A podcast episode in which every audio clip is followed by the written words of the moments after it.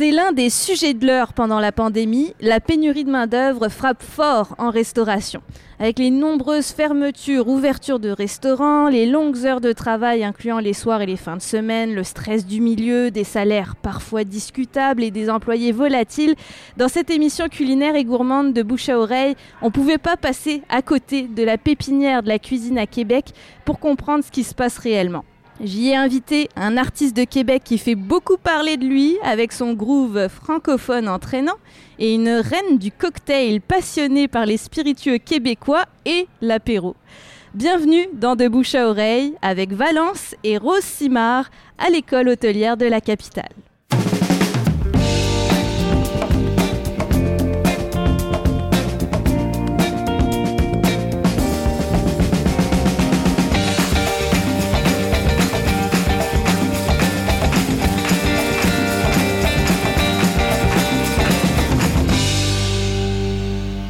Bonjour, mon nom est Jessica Leb et je suis ravie de vous accueillir pour ce rendez-vous culinaire et musical de bouche à oreille. On est dans un lieu surprenant, incroyable aujourd'hui, je dois le dire, l'école hôtelière de la capitale qui forme près de 400 étudiants au moment où on se parle en cuisine mais aussi dans différents volets qu'on va aborder pendant l'émission. Pour vous parler de cette école, je suis avec deux représentants euh, qui vont vous expliquer ces différents volets. On a Michael Papillon qui est conseiller au service euh, aux entreprises et conseiller d'orientation. Bonjour Michael. Bonjour. Michael, c'est toi qui qui, fait le lien entre tout ce beau monde, la restauration, les étudiants, le recrutement. On va dire ça comme ça, oui.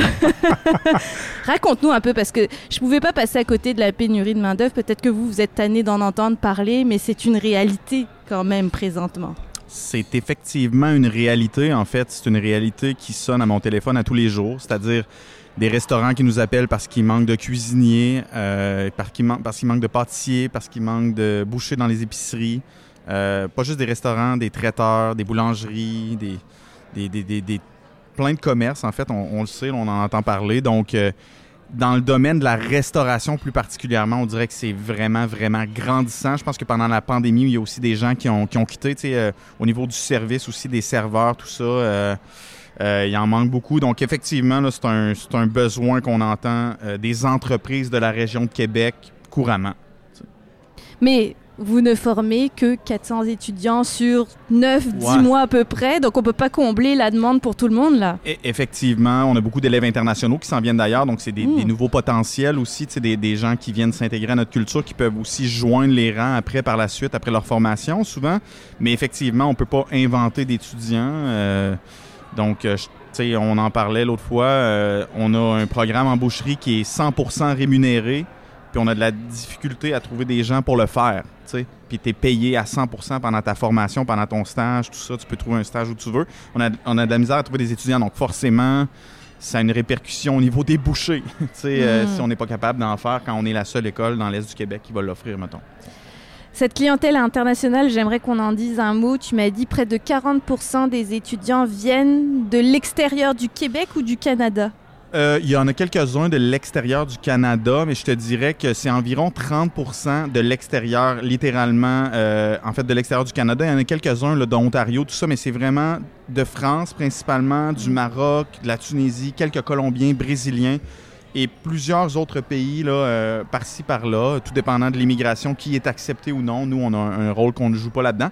Donc oui, effectivement, une école internationale. Puis c'est le fun aussi, où je pense que Jean pourrait vous le dire parce que c'est un enseignant qui est avec nous aujourd'hui, mais on le voit aussi dans les classes, comment ça amène une belle richesse, tout ça, tu sais l'échange culturel autour de tout ça. Alors j'accueille à la table Jean Vachon, qui est enseignant à l'école hôtelière euh, de la capitale. Et Michael me résumait sa fonction montrer à la nouvelle génération comment cuisiner. Bonjour Jean. Bonjour. Je devrais dire chef? Oui, si vous voulez. Oui, j'aime ça. C'est comme ça que les étudiants nous appellent. Alors, chef Vachon, euh, montrer à la nouvelle génération comment cuisiner parce qu'on parle vraiment d'étudiants jeunes à l'école hôtelière ou il y a peut-être des réorientations Il y a des jeunes, il y a des moins jeunes, il y a des réorientations effectivement. Euh, bon, écoutez, leur montrer cuisiner, euh, c'est surtout de leur montrer comment sont les bases. Les bases de la cuisine pour leur permettre de mieux euh, gravier là-dedans, de mieux performer, de mieux pouvoir comprendre qu'est-ce qui se fait au niveau de la cuisine, même étrangère, faire des parallèles. Donc, c'est un peu notre rôle, c'est de, leur enseigner les bases, de leur enseigner la rigueur de la cuisine et puis aussi le plaisir, le plaisir de cuisiner puis de manger. Parce que c'est très culturel, hein? C'est très culturel. Et comme Michael disait, ben, L'effet d'avoir des étudiants internationaux, ça amène une belle touche dans nos classes. Parce que euh, les étudiants internationaux arrivent ici, ils n'ont pas de temps à perdre. Souvent, ils vont payer très cher pour venir ici. Donc, ils sont toujours là, assidus, à l'heure.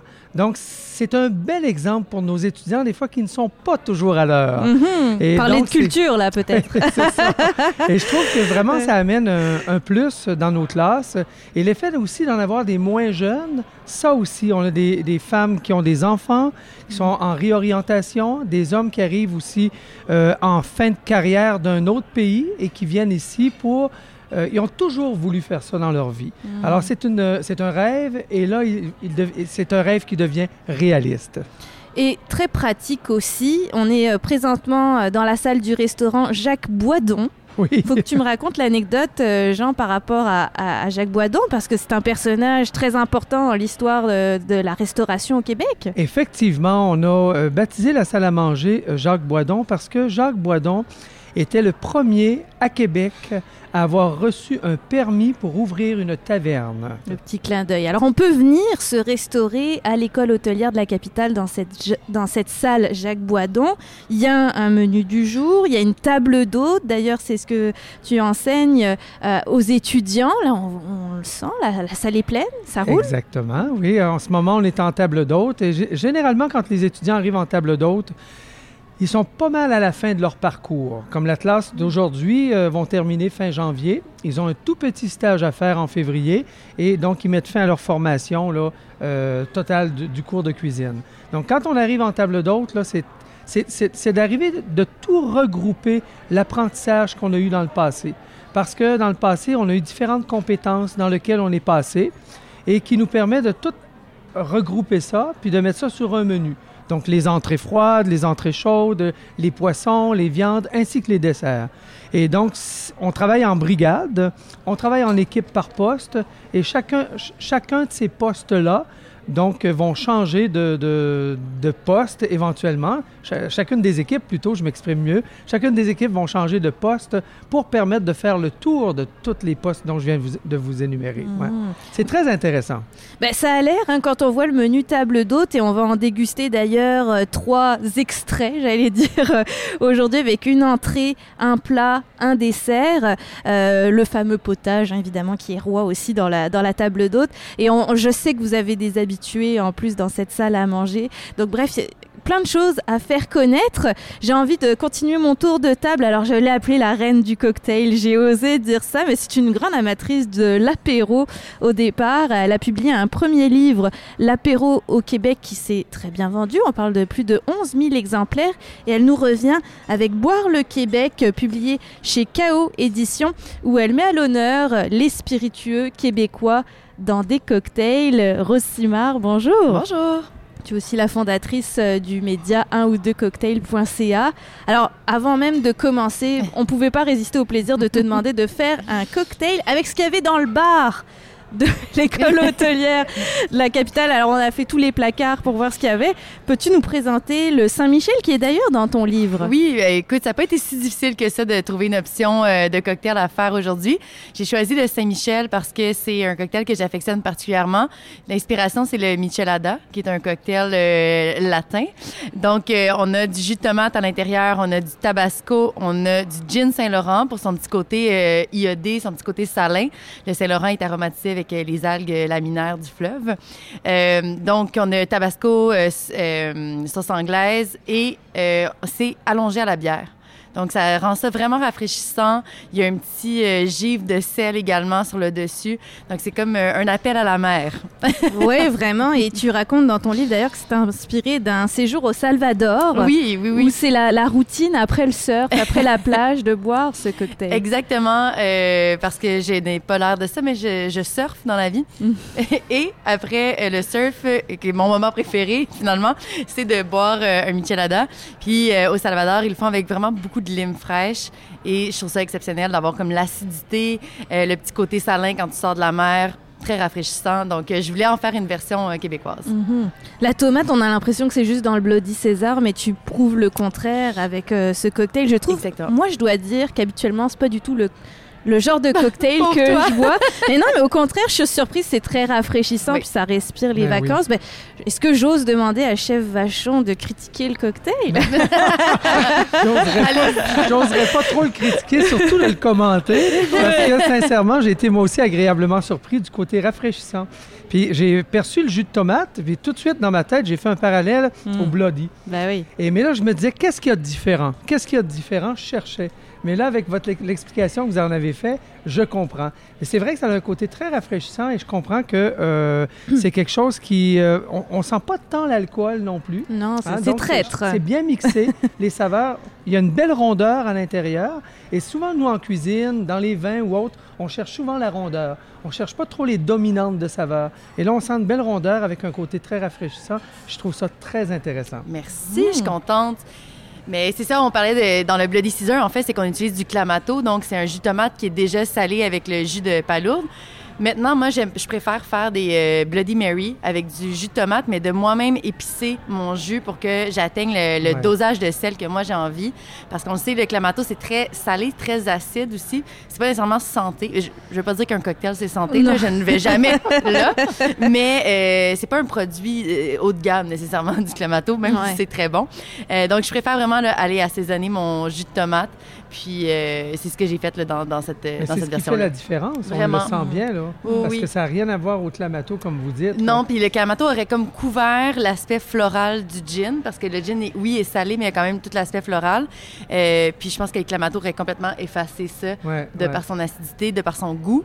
Euh, là, on a vraiment, comme vous avez dit, là, on, on Ouais. ressent rien de précis, mais on- Une belle ensemble. rondeur puis du raffinement. alors j'adore entendre ces mots. On peut quand même très bien s'imaginer Jean prendre ce cocktail-là lors de sa prochaine session de surf. Oui. Oui, ben, avec plaisir. D'ailleurs, euh, tu m'enlèves les mots de la bouche. Je l'avais un petit peu imaginé. Mais C'est vraiment l'effet que ça fait avec ce cocktail. Tout est précisé dans le livre, 5 étapes euh, faciles avec des Oui. ingrédients qu'on peut trouver facilement et la touche québécoise parce que comme tu le disais, inspiration la- latine, mais on retrouve le gin euh, Saint-Laurent. On va parler de ce livre évidemment pendant euh, l'émission Boire le Québec et euh, Rose de ton rayonnement sur le web parce que tu es mon invité pro du web aujourd'hui à travers ton média ton, qui était un blog au départ Oui. puis des capsules vidéo aussi que tu as pu faire avec la, la SAQ à la rencontre des, des distilleries québécoises. Euh, tout, un, tout un parcours, je pense. Et notre invité artiste qui observe beaucoup, je remarque dans cette émission présentement, il a gagné les Francs ouvertes en 2020, concours euh, qui a lieu à chaque hiver euh, à Montréal. Il vient tout juste de remporter Révélation de l'année au Gala alternatif de la musique indépendante québécoise. Bref, plein de consécrations. Un album qui est sorti en septembre 2021 avec euh, Pêle-Mêle. Je pense que les salles de spectacle commencent à se l'arracher aussi. Et il vient d'où? Il vient de Québec, bien sûr. Vincent Wow. Dufour, alias Valence, est avec nous. Salut, Salut, ça va? ça va et toi? Oui, ça va. Alors, ce cocktail, Vraiment bon. ça très, te très plaît? Bon. Ouais. Puis le, le, le, le fait que tu aies décrit le, le moment où tu le buvais, on dirait que ça rajoute à l'imaginaire.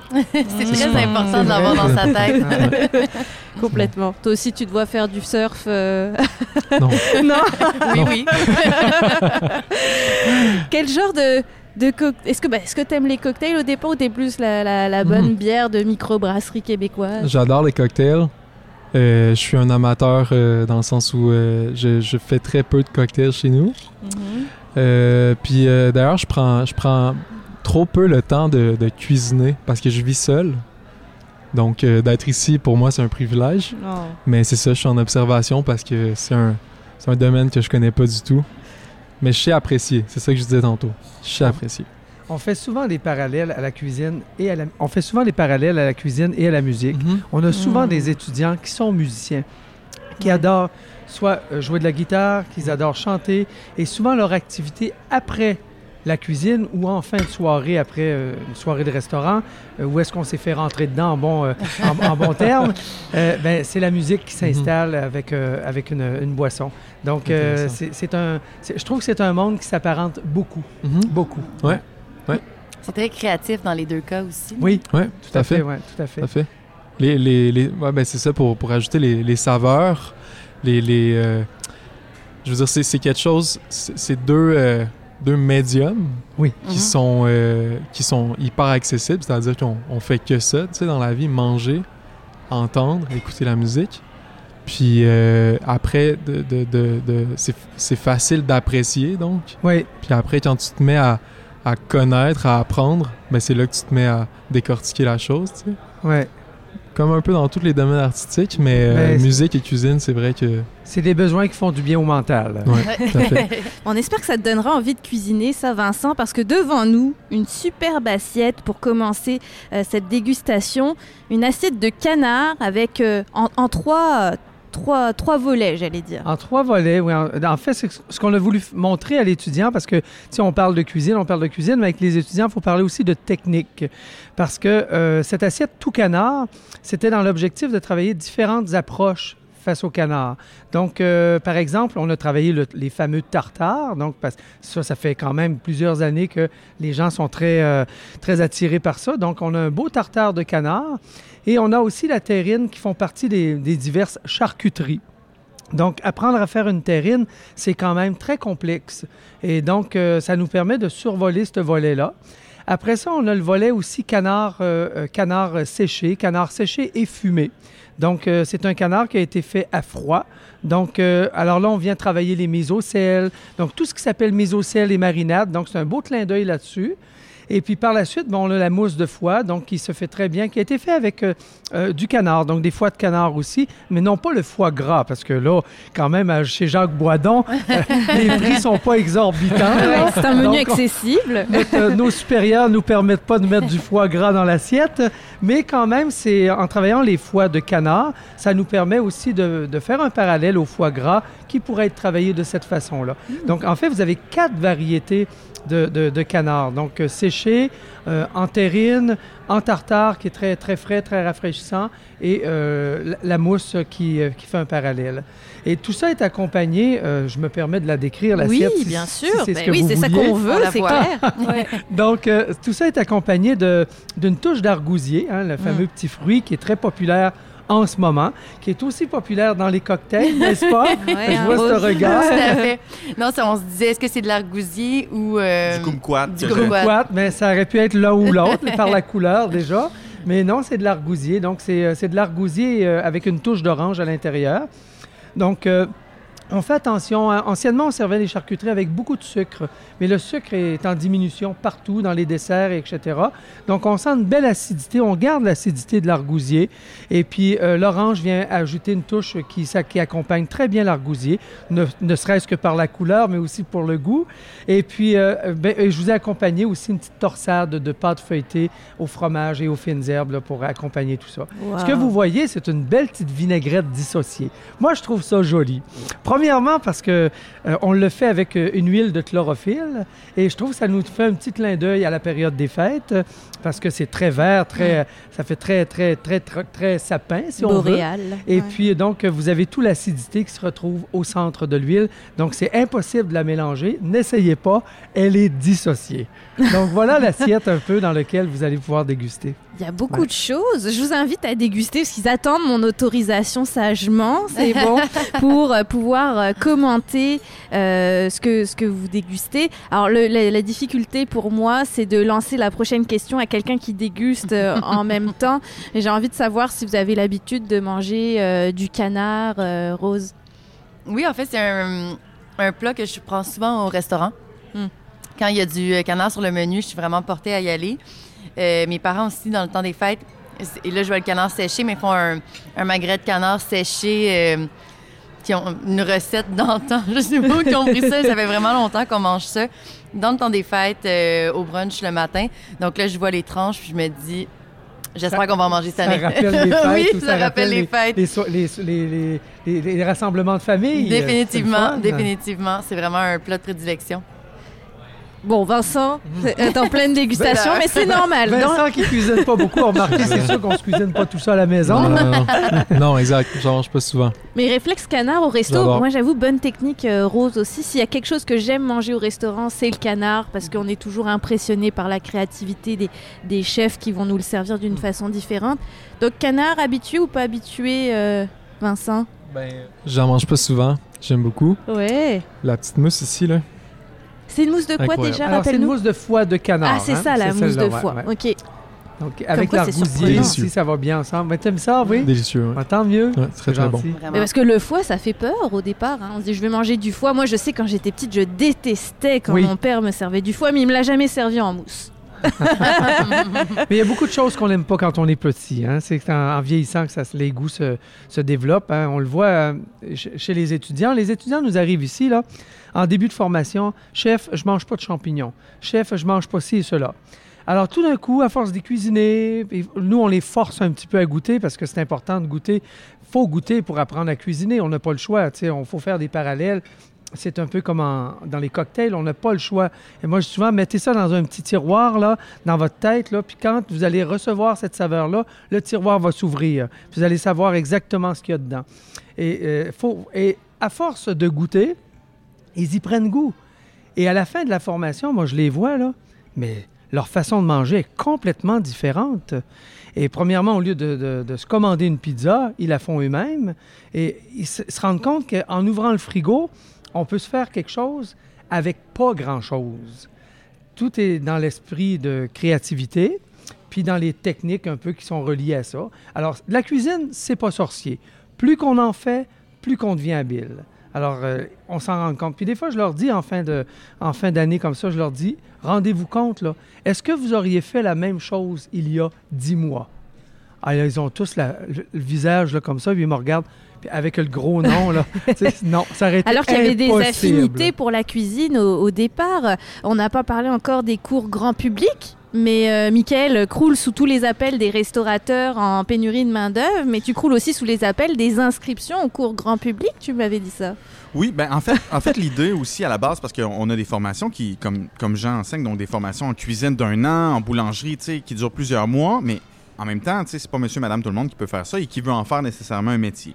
Par contre, on sait qu'on est dans une génération de, gens qui aiment de plus en plus la nourriture, de gens qui aimeraient cuisiner ce qu'on mange en ce moment, mais qui n'ont pas nécessairement les techniques ou qui ont pas, euh, appris un peu à la maison, mais qui qui savent pas par où commencer pour apprendre. Donc, à un moment donné, on a décidé ici à l'école de créer ce qu'on appelle des cours grand public, donc des cours à saveurs diverses, que ça soit de sommellerie, de cours de cuisine de, asiatique, sushi, cuisine indienne, cuisine italienne, cuisine grecque maintenant. Donc, pour, dans le fond, venir le soir avec votre ami, en couple, apprendre à cuisiner, repartir avec les plats que vous avez fait souvent. Euh, donc, il y a plusieurs thématiques. Euh, tout ça est sur notre site internet de l'école hôtelière, dans l'onglet Formation grand public. Puis en fait, c'est ça. C'est pour les foodies, on va se le dire. Euh, les foodies de ce monde qui veulent en apprendre plus, qui veulent toujours. Puis honnêtement, j'ai remarqué avec le temps que la personne qui s'inscrit à un cours de cuisine asiatique, exemple, euh, pour apprendre à faire des dumplings, elle finit son cours, puis euh, elle s'inscrit au cours de cuisine italienne, puis elle finit son cours, puis elle s'inscrit à un autre cours. Puis, dans le fond, les gens, on dirait, les, au Québec, je pense qu'on a, on a ce sang latin-là, on, a, on est les cousins des Français un peu, puis je pense qu'on a envie de bonne nourriture. euh, de plus en plus, et de bon alcool et de bons cocktails, de plus en plus de bons vins, de bonnes bières. Ah oui. Et donc, euh, l'offre dépassera jamais assez la demande, je pense. Euh, en, en- en ce moment, selon moi, ce que je vois avec nos cours, là, euh, c'est c'est ça qui se passe. Donc des cours du soir, juste pour préciser, quelques heures, c'est c'est combien d'heures Oui, généralement trois ça heures et demie, euh, un soir, euh, deux soirs, donc deux fois trois heures et demie, Mm. euh, même des fois dix soirs euh, pour apprendre les bases. Là, euh, les gens veulent ça. La personne qui cuisine beaucoup, qui dit Moi, j'ai jamais appris à dépecer mon poulet, faire une, sou- une soupe avec les os, euh, dépecer ma poitrine, en faire euh, telle chose. Ils veulent, les gens normaux, là, qui ne travaillent pas en cuisine, veulent apprendre ça au moment où on se parle. Mhm. Il y a Et des on- listes d'attente pour ça. J'ai des listes d'attente énormes. Les Ouais. gens, euh, euh, c'est ça, les gens euh, s'inscrivent à plusieurs cours. Euh, j'ai lancé ma programmation il y a quelques jours, puis je pense que j'ai eu 200 inscriptions en moins de 48 heures. Donc, il y a vraiment, euh, euh, euh, il y a vraiment, vraiment de demande pour ça. Un- Il y a un grand besoin. Il y a un grand besoin. Puis c'est extraordinaire parce que les Québécois ont cette grande ouverture-là. Depuis 20 ans, depuis 20-25 ans, c'est incroyable comment ce que la cuisine a changé. Elle a évolué d'une façon fulgurante au Québec. Et les Québécois ont une, une, une grande ouverture sur le, le monde, sur l'international, sur la cuisine internationale, puis à découvrir des nouvelles choses. Euh, on- il y a plusieurs années, on est à la période des fêtes, on aime ça retrouver le ragoût. C'est réconfortant, ça nous rappelle euh, notre famille aussi. Mais sur toute une longueur d'année, on se rend compte que euh, les gens ont- sont assoiffés de connaître plein d'autres choses. Et c'est pour ça que les restaurants de type ethnique ou euh, internationaux qu'on- ont beaucoup de succès. hein. Les Québécois sont très, très, très... sont, preneurs de ces saveurs-là.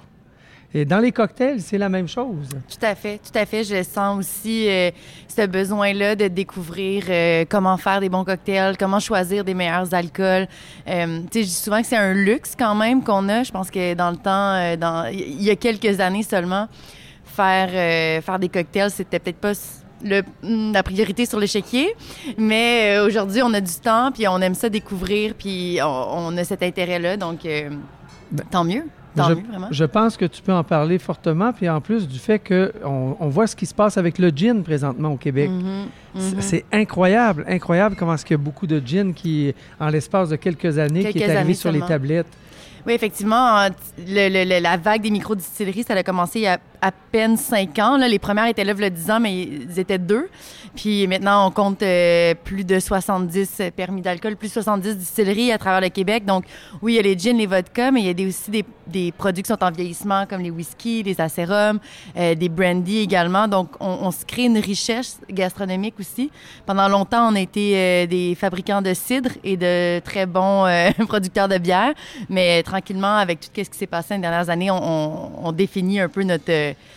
on définit qu'est-ce qu'on va être dans le futur en termes d'alcool, je pense. C'est facile de trouver le substitut québécois d'un alcool Oui. international qu'on utilise Oui, euh, habituellement. dans les deux dernières années, il y a vraiment beaucoup de produits euh, qu'on voit à l'international, qu'on voit ailleurs, que maintenant on a notre propre version québécoise.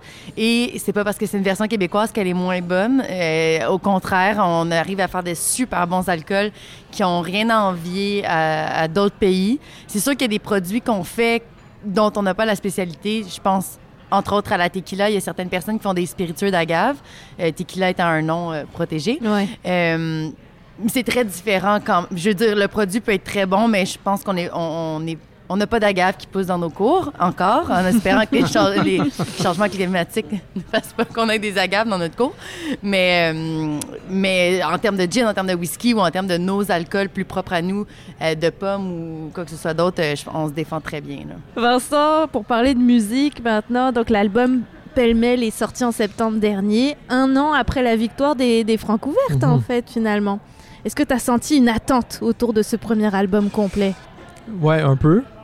Euh, la bonne chose dans mon cas, c'est que l'album a été écrit avant les francs ouvertes Mm. parce que veux, veux pas, euh, il y a des attentes qui se sont créées après, puis euh, ça peut affecter le, le processus parce qu'on on devient dans une, on devient très introspectif tout d'un coup. C'est comme si on vit un peu avec un, un miroir constamment qu'on écrit de qu'est-ce que qu'est-ce que je dois faire maintenant, tu sais, pour combler ces attentes-là.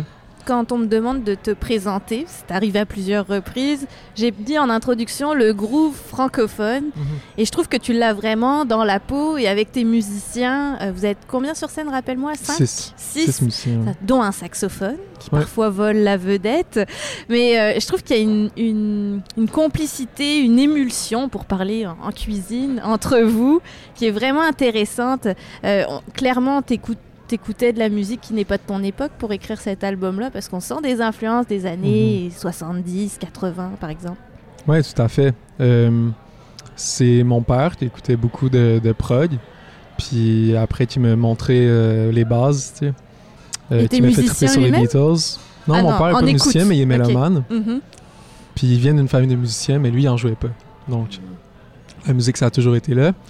Puis euh, après avoir, euh, après m'avoir montré, montré les Beatles, ben moi, je, regardais, j'allais faire mes recherches sur qu'est-ce que les Beatles écoutaient, ils se sont influencés de quoi, tu sais. Puis après, qu'est-ce qui s'est passé dans cette période-là? Et puis, ouais, c'est comme dans les, dans les dernières années, j'ai, je suis retombé là-dedans beaucoup.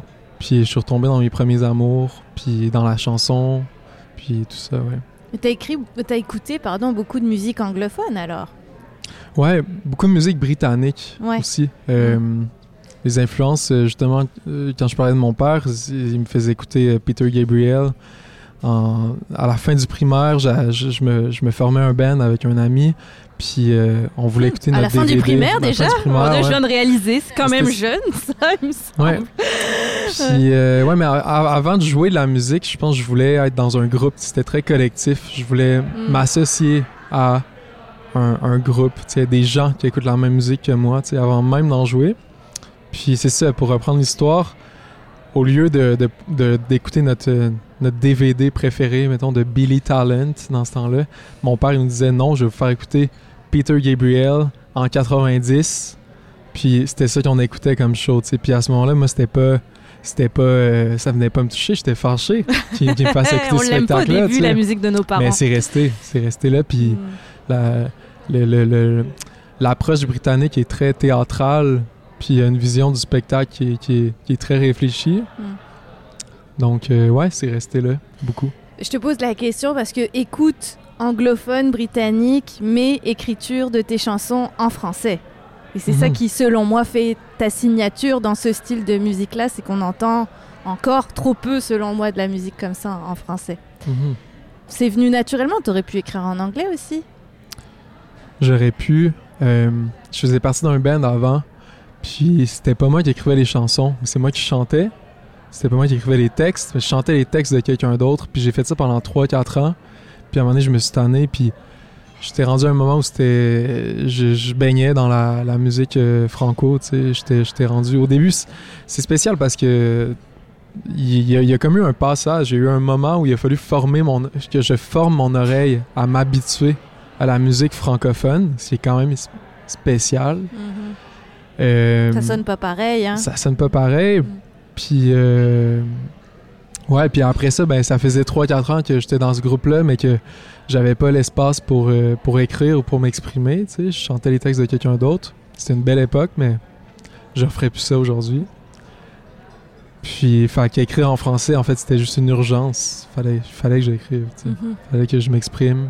Puis euh, je, je vis en, en français, fait pourquoi écrire dans une autre langue? Mais les jeunes de ton âge, à cette époque-là, devaient écouter de la musique en anglais aussi. C'est pour ça que je te pose la question. Ouais, beaucoup, mais après, c'est une question de gagne aussi, tu sais, puis de communauté. Proche de moi, euh, à 22 ans, mais euh, j'étais au Pantoum, puis tout le monde écrivait en français, tu sais, Mm. quasiment tout le monde, puis c'était minor... c'était rendu quasiment minoritaire d'écrire en anglais, tu sais, dans le sens où euh, il y avait deux, trois groupes qui le faisaient autour de nous, tu sais. Puis après, euh, je, je respecte, je respecte ça aussi, là. C'est vraiment une... C'est plus une question de... de de, de, de- d'instinct, d'intuition. C'est plus naturel pour moi. Je dis ça, mais l'anglais est quand même présent dans les textes. On va l'entendre dans le refrain de la prochaine Mhm. chanson que, interprètes, Rosier. Mhm. J'aimerais. Alors, avant de parler de cette chanson, je dois dire que je t'ai lancé un sacré défi parce que habituellement ils sont six sur scène et là ils sont deux. Ça arrive pas souvent que vous jouez à deux là, de ce que je voyais dans ta tournée. Vous arrivez à vous promener les six musiciens ensemble sur scène. Là, de se retrouver à deux, euh, tout de suite, il y avait un choix à faire par rapport aux chansons que tu interprétais, parce qu'elles sont pas toutes Mhm. adaptables de cette façon-là. Mhm. Ouais, c'est un défi. Euh, ce que j'aime de ce défi-là, c'est que on refait, on, on- on retourne à la base. Souvent, on se tanne pas des chansons. Personnellement, je me tente pas des chansons, mais je me tente des arrangements de, de mes chansons. Fait que de Même avec les six musiciens? Quand vous êtes six? Sur sur album surtout. Je me tente des, des arrangements que j'ai créés Hmm. qui sont figés, tandis que la chanson, elle, la vie, puis tu peux la prendre, tu peux la sortir, tu peux la, tu peux la, la, la réinterpréter de, de plein de façons, tu sais. Fait que de faire ça, de me réapproprier la chanson, ben, c'est un beau challenge, ça me rappelle que la chanson est pas si mauvaise. C'est l'arrangement qui est mauvais. C'est écrit à la guitare à la base cette chanson ou pas? C'est guitare, euh, voix. Donc on a ajouté un clavier pour la performance aujourd'hui. Ouais. Raconte-nous de quoi parle Rosier. C'est assez facile en termes de paroles, on comprend vite le, le Ben, propos, mais j'aimerais que tu me dises un peu. Euh, Comment elle est née? Ben ouais, c'est ça, c'est c'est- c'est c'est chargé. Mais j'en parle pas encore. T'en parles pas encore? C'est pas encore la première fois qu'un artiste me fait une réponse aussi courte sur la chanson. Peut-être au dessert. c'est Correct. Je suis désolé, je suis Ouais. désolé, mais je me suis fait demander ça aussi la semaine passée, puis c'est la même chose. C'est, c'est, c'est ça. Il y a beaucoup de choses. Une ouais, chanson personnelle? C'est une question, c'est une, ouais, c'est une chanson personnelle, ouais. Bah, elle est très D'un belle cette chanson, on va l'écouter. Clavier, guitare. Euh, Alors à l'école hôtelière de la capitale, Valence en formule duo. Vous êtes dans de bouche à oreille.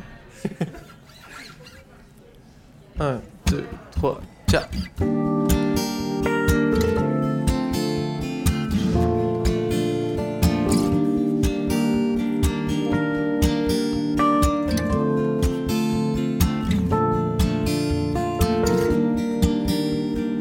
Trois heures moins quart, pavé moite sur le tard, la rosée se prépare. Hier matin encore, j'ai prié, bu le vin, confessé tous mes torts. Mais ce soir, j'ai craqué pour un jeu. Désolé.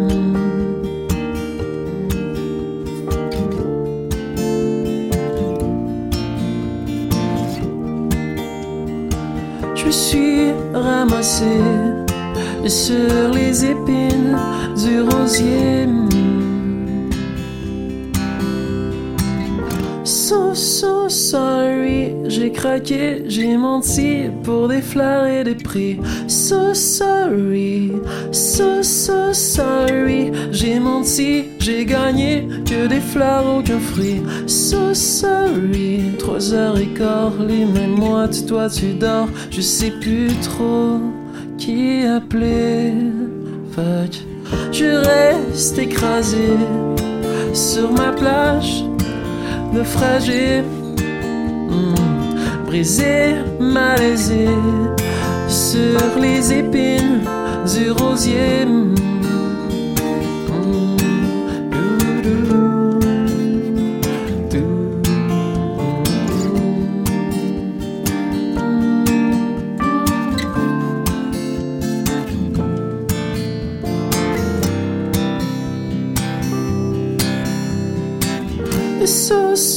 sorry, j'ai craqué, j'ai menti pour des fleurs et des prix. So sorry, so, so sorry, j'ai menti, j'ai gagné que des fleurs, aucun fruit. So sorry, so, so sorry, j'ai craqué, j'ai menti pour des fleurs et des prix. So sorry. So, so sorry, j'ai menti, j'ai gagné que des fleurs, aucun fruit. So sorry, so, so sorry, j'ai craqué, j'ai menti fleurs et des prix. So sorry, so, so sorry, j'ai menti, j'ai gagné que des fleurs, aucun fruit. So sorry, so, so sorry, j'ai craqué, j'ai menti pour des fleurs et des prix. So sorry, so, so sorry, j'ai menti, j'ai gagné que des fleurs, aucun fruit. So sorry.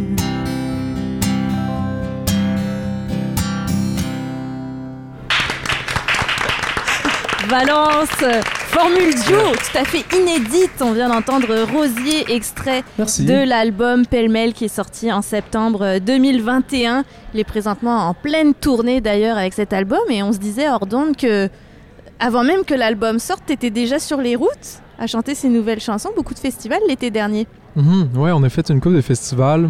On a fait euh, le festif, euh, Festival à Poutine de Drummondville, le FME.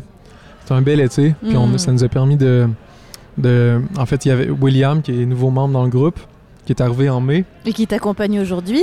Exact. Ouais. Ça, nous a, ça nous a permis de, ben, de, de, de jouer ensemble, de casser les nouvelles chansons. C'est un bel été. hein.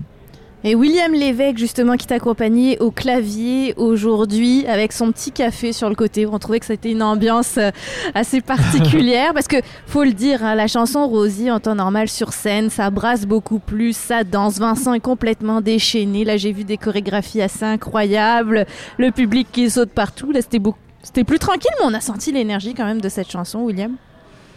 Comment vous avez adapté ça à deux? Ah, à deux, euh, en fait, euh, c'est arrivé avec. euh, on avait quatre premières parties à faire euh, pour un spectacle de Dumas. Puis Oui, euh, là, vrai. on s'est dit, on s'est dit, waouh, on va faire euh, un duo. Mais là, c'était c'est quand même un défi de tout revoir les tunes. euh, en fait, une pièce peut être vraiment différente avec un arrangement différent. Fait que c'était comme. ça a été une grosse partie de plaisir avec Vincent de monter ces pièces-là en duo. Puis, je, les qualifierais de quand même très différentes des vraies Ouais. versions euh, full band. là. Quand on est six, là, à deux, c'est un, un défi. Puis, euh, ça a été super trippant. Ben, Moi, j'ai bien apprécié. Je pense que je suis la seule autour de la table de connaître les, les deux, à connaître les deux versions, mais vraiment, je trouve que l'essence de la chanson est quand même là. Il y a un refrain entraînant, assez obsédant aussi, dont t'as pas voulu nous parler, euh, Vincent, mais c'est correct, je t'en veux pas. Euh, mais toi, c'est ça, de canaliser ton énergie, alors que d'habitude, c'est le gros party. Puis je t'ai même demandé. Est-ce que c'est la dernière chanson que vous jouez dans le spectacle? Parce que ça a l'air d'être une grosse chanson de clôture en temps normal. Mhm. Tu m'as dit que t'hésitais à aller vers là. Oui, tout à fait. Mais c'est une énergie différente. Puis après, on dirait que plus j'évolue comme interprète, euh, plus j'essaie de, de, prendre, euh, de prendre le pouls de ce qui se passe sur le moment, tu sais. Puis il y a des, des spectacles où euh, cette chanson-là peut, euh, peut prendre une autre direction, puis pas devenir aussi, aussi mettons, aussi euh, big que la Mhm. semaine passée, parce qu'on parle du même spectacle qu'on a vu. Donc première partie de Dumas, c'est quand même pas rien. Moi je trouve que quand Mhm. j'ai vu ça, je dis mais oui, quelle, euh, quelle association euh, naturelle et intéressante Mhm. de vous mettre ensemble sur une même soirée. Le public a été d'un bon accueil. Ouais, vraiment. Super. Puis c'était un public qu'on n'avait pas encore vu beaucoup. C'est plus un public euh, qui était euh, euh, début adulte en, en- Ouais. dans les années 2000. là, Alors que t'as plus, un public plus jeune, toi. J'ai un public plus jeune, ouais. Fait que c'était un public plus début quarantaine, là. Mhm. C'était une écoute incroyable. C'était... On, on voyait pas les gens sur leur cellulaire, quand même. Hmm. C'est le bon, c'est l'avantage. c'est l'avantage. Puis une belle réception. Dumas, euh, super sympathique, son groupe aussi.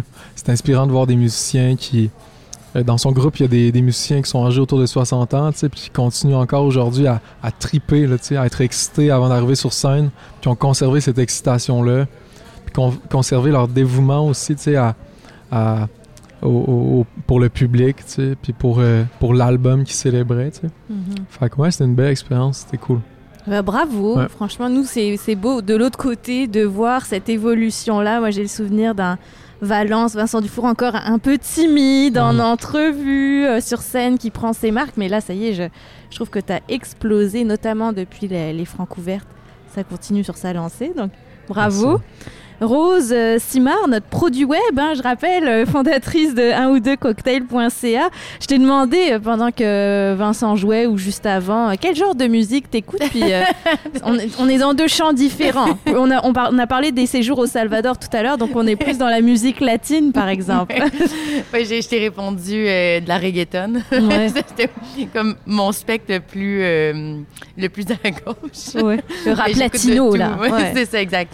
Euh, du bon beat latino. Mais euh, j'apprécie, cela dit, beaucoup de types de, de musique différents. J'ai pas une euh, grande oreille musicale. Je suis pas une passionnée de musique. J'apprécie de la voir, mais tu sais, je, je connais pas personne. Tu, sais, tu me disais, mais mm, entre autres. Dumas, qui- ça te dit quelque chose oui, ou pas? oui, oui, mais je pourrais pas nécessairement te nommer une de ses chansons. Ok. Tu sais, c'est... Mais j'écoute beaucoup de musique, toujours comme en, en background.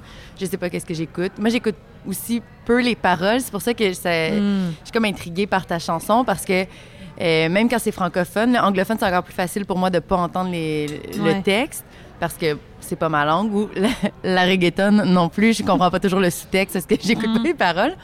Mais euh, j'écoute plus comme l'ambiance musicale, j'écoute plus le tout en fait. Donc là, en sachant qu'il faut que je, me- je, je me concentre à écouter euh, les paroles, je trouve ça intéressant parce que je vais vraiment la décortiquer d'une autre façon que je l'aurais faite si je m'avais j'ai- j'avais juste mis la tune. Mais là, j'ai euh, Québec-Montréal à la faire. Donc, L'album de Valence. Là, l'album, ouais. je devrais avoir le temps de, de process tout ça. Mais ça m'étonne de- de- d'entendre que tu es déchaîné sur scène. Maintenant, sais, je te vois Mm. aujourd'hui euh, très calme, très posé. Le- ton interprétation était, très minimaliste. Donc là, je me dis, mon Dieu, mais à qui j'ai affaire? Mais tu joues souvent à Montréal maintenant. T'as adopté depuis les- le concours des Francs ouvertes. Mhm. Ouais. Ouais. Donc il y aura des, il y aura Ouais. des occasions, la Rose. Je, je, vais, je vais pas les manquer. Mon Dieu, Seigneur, je veux voir cette bête de scène.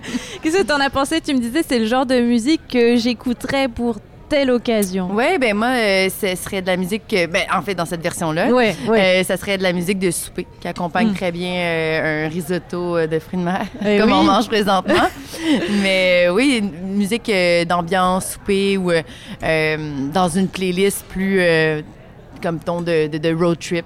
Je l'aurais, je l'aurais intégré là-dedans aussi. Mais ça, même dans les versions originales, ça marche aussi, hein, Mhm. avec tous les arrangements et tout. Musique de Ouais. souper, moi, je, je valide. OK, Il y a- il y a beaucoup de gens qui me parlent de, de road trip. Ouais. de hein? musique. Pour vrai, le, le, le, le- le contexte, on dirait road trip, ça Mm. revient dans, Mm. dans- dans ce que je fais.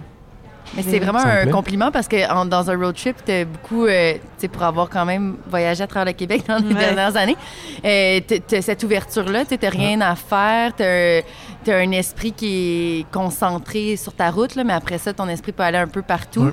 Donc, on entend bien, tu sais, ça, ça fait comme vivre des émotions à travers la route, là, surtout si tu es dans un paysage attrayant, là, Mhm. peut-être moins euh, entre deux conifères, mais, Ouais. mais ouais. T'as une Ça, belle écoute, tu sais, dans un road trip, c'est une belle écoute que Ouais. t'as. Vrai. Tu sais, t'es comme là, t'as juste ça, t'as le paysage, t'écoutes, Mhm. t'apprécies. Des fois, tu vas même l'écouter deux fois, euh, Ouais, ouais. tu sais, deux fois en ligne, le même CD, tu sais, si mettons, Mm. c'est rare qu'on Mhm. fait ça, là.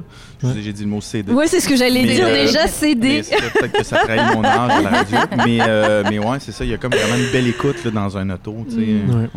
Tout à fait. Le Si t'as encore un lecteur CD dans, le- Ouais. dans ton auto, là. Bon, en numérique aussi, on va le mentionner, ça se peut aussi. Alors, Rose m'a fait une super transition avec ce qu'on est en train de déguster. C'est toujours au menu euh, du restaurant de l'école euh, hôtelière de la capitale. Donc, je rappelle un risotto de fruits de mer, pétanque, crevettes, homard, tomates et basilic. On peut pas être plus gâté avec un risotto comme celui-là. Moi, je l'ai trouvé très généreux Mhm. dans son assiette et c'est d'ailleurs Vincent euh, qui, qui a choisi parce qu'il y avait quelques petites restrictions alimentaires. J'ai dit choisis sur le menu et t'as eu le choix du roi. Choisis sur le menu ce qui te tente, puis ça a été le risotto. Pourquoi Excellent choix, Vincent. Ouais, merci. Merci. Mais je suis content d'avoir euh, fait ce choix-là. Euh, Il y a du homard dans ce, dans ce plat-là. Puis moi, j'ai vu ça sur le, le menu, puis je mange jamais de homard. Fait que, en fait, je veux en manger tout le Mm. temps, mais je ne peux jamais en manger. On a exaucé le vœu. Et Donc, alors? euh, c'est excellent. C'est exquis. Puis, euh, ouais, c'est ça. J'aimerais ça avoir euh, encore euh, le chef pour qu'il nous en parle, comme tantôt. Ah, On met dans ouais. l'ambiance. On va lui Excellent, demander ce qu'il nous explique ça tout Très, à très l'heure. bon. Euh, William, il paraît que tu es un fin gourmet. C'est comme ça que Vincent te décrivait. que tu maîtrises la lasagne. Est-ce que le risotto, ça pourrait être une possibilité dans la cuisine ou t'es intimidé par... euh, Je suis très intimidé par le risotto. Mais la cuisson est quand même euh, bah, complexe. Si on le fait dans les règles de l'art, il y a quand même une, une technique de, cuisson. Bon. Ouais, effectivement, je trouve que le risotto, c'est. La, cu- la cuisson est vraiment, est vraiment comme importante. Mm. Puis, euh, mettons que j'y vais. Dans, quand je cuisine, j'y vais avec des trucs un peu plus faciles que ça. On parlait de craft dinner tout Ouais. à l'heure pour ne pas le nommer. Mais la nourriture de tournée, ça ressemble à quoi quand vous êtes en tournée? Là, vous avez fait quand même plusieurs routes. C'est la, la tournée, c'est c'est beaucoup d'attente puis d'urgence. Ah. Euh, fait que quand on a faim, souvent c'est quand on a vraiment faim puis qu'il faut s'arrêter le plus rapidement possible. Fait que on finit souvent par manger du fast-food. Puis Mm. au final, quand tu fais 3-4 jours à juste manger ça, psychologiquement, ça va plus là. Fait que on est, on est en train de réfléchir peut-être à des nouvelles méthodes, s'amener un cooler, peut-être. Mais ouais, non, c'est pas si glamour finalement. Ouais. On s'imagine que vous êtes attablé au restaurant avant d'aller sur scène, mais non, c'est pas toujours, euh, C'est rare. pas toujours le cas. On espère que vous aurez des inspirations euh, aujourd'hui, qui c'est dans le cool, justement, dans la glacière. Alors j'ai le plaisir, maintenant on a parlé beaucoup de l'école. On va accueillir un étudiant pour savoir comment ça se passe du côté euh, des, des étudiants, justement la réalité, ceux qui vont aller sur le marché dans- du travail dans quelques mois, si ce n'est pas déjà fait. Je reçois à la table euh, Lucas Gagné, qui est à la formation professionnelle en cuisine. Il est dans Bonjour. ses derniers mois. Bonjour Lucas. Et toi, c'est un parcours quand même, j'ai l'impression atypique parce que tu me dis j'ai déjà 10 ans d'expérience Environ, à peu près. en cuisine. Mais quand même, c'est Ouais. pas rien. Et finalement, tu viens quand même faire la formation professionnelle ici à l'école hôtelière. ouais. Donc euh, oui, il y a beaucoup de, de- de- de- de petites choses de, base que j'avais déjà comme connaissance, comment gérer une ligne, etc., etc. Je venais vraiment ici pour, euh, euh, pour la culture, pour, pour ma culture personnelle en fait, Mhm. puis euh, vraiment savoir les bases pour pouvoir repartir là, euh, après mon cours, euh, avec ces petits détails-là qui manquaient au final à mon parcours. Comment ça se passe la formation là on, là, on est en- dans une journée d'examen, par exemple. Vous êtes doublement observé euh, par euh, les profs qui vont vous, vous Ouais. évaluer. Il y a déjà beaucoup de pression en cuisine, mais le jour d'un examen, comment ça se passe là Euh, Le jour d'examen, c'est pas plus stressant, même que je dirais moins stressant que aujourd'hui on n'est pas en examen, mais on a un service à faire quand même. Ouais. On a des gens à servir, donc c'est vraiment, faut que ça soit sur la coche, je peux dire ça. Faut vraiment être bien préparé. C'est des vrais gens là, c'est pas des gens qui sont là pour critiquer. Bah, c'est pas des critiques culinaires, mais on n'est plus non plus.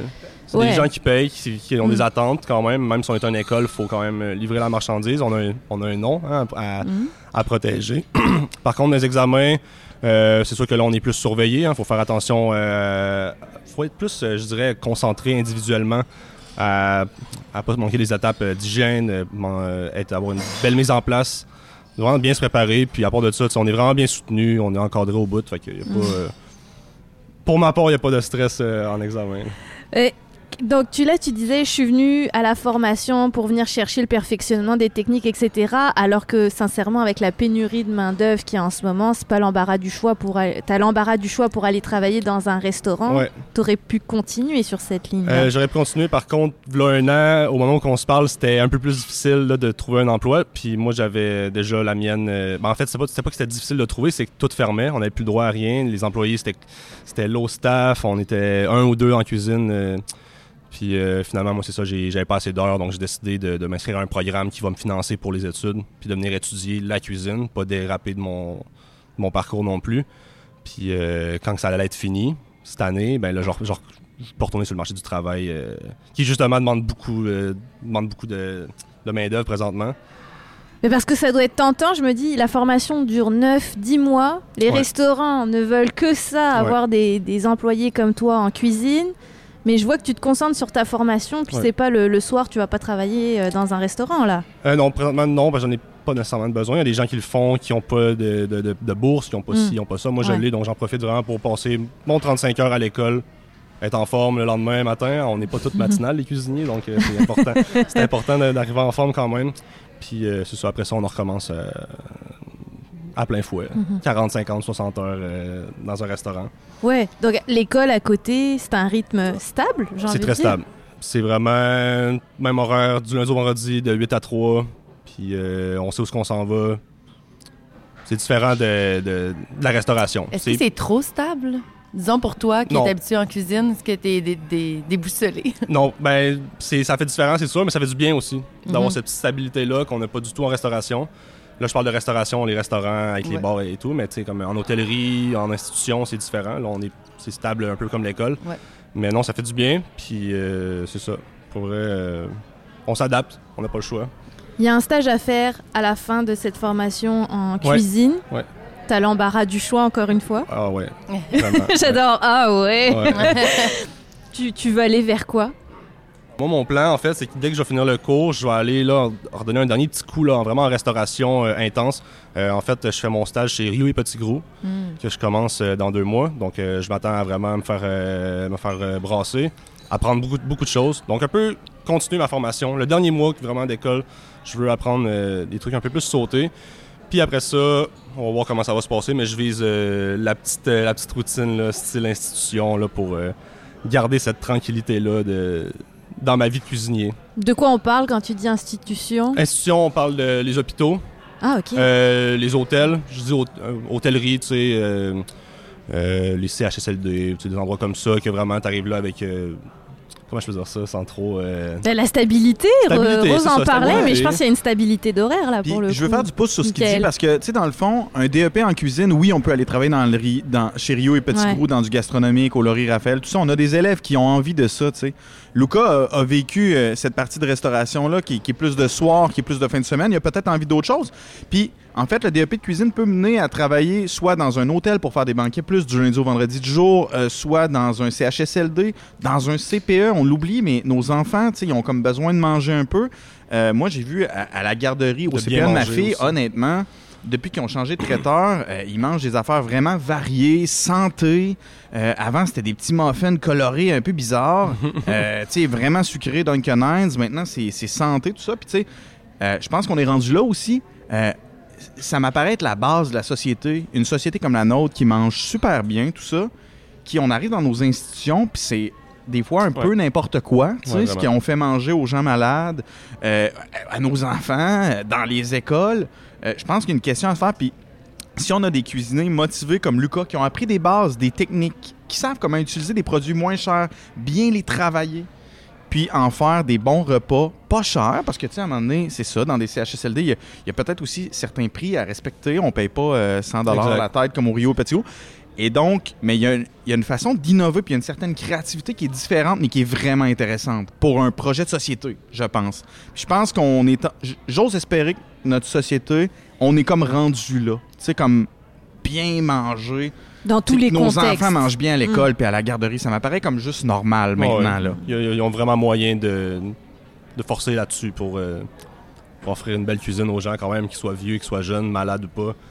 C'est important de, de- de leur servir une bonne... le- bien servir à manger, c'est une question de respect aussi, c'est une forme de respect, je pense, de- d'offrir une belle assiette, d'être content, la personne est contente de ce qu'elle a reçu, puis tu sais, c'est valorisant pour le cuisinier, pour la personne qui mange. Fait que, euh, les patates en poudre, là, on- on- de, moins en, de moins en moins, s'il vous plaît. C'est fini. Voilà. Mais qu'est-ce que tu as envie de dire? Parce que c'est le thème central de l'émission. Je veux dire, on peut plus parler de restauration sans parler de, de pénurie de main-d'œuvre. Il faut aller chercher ses cuisiniers.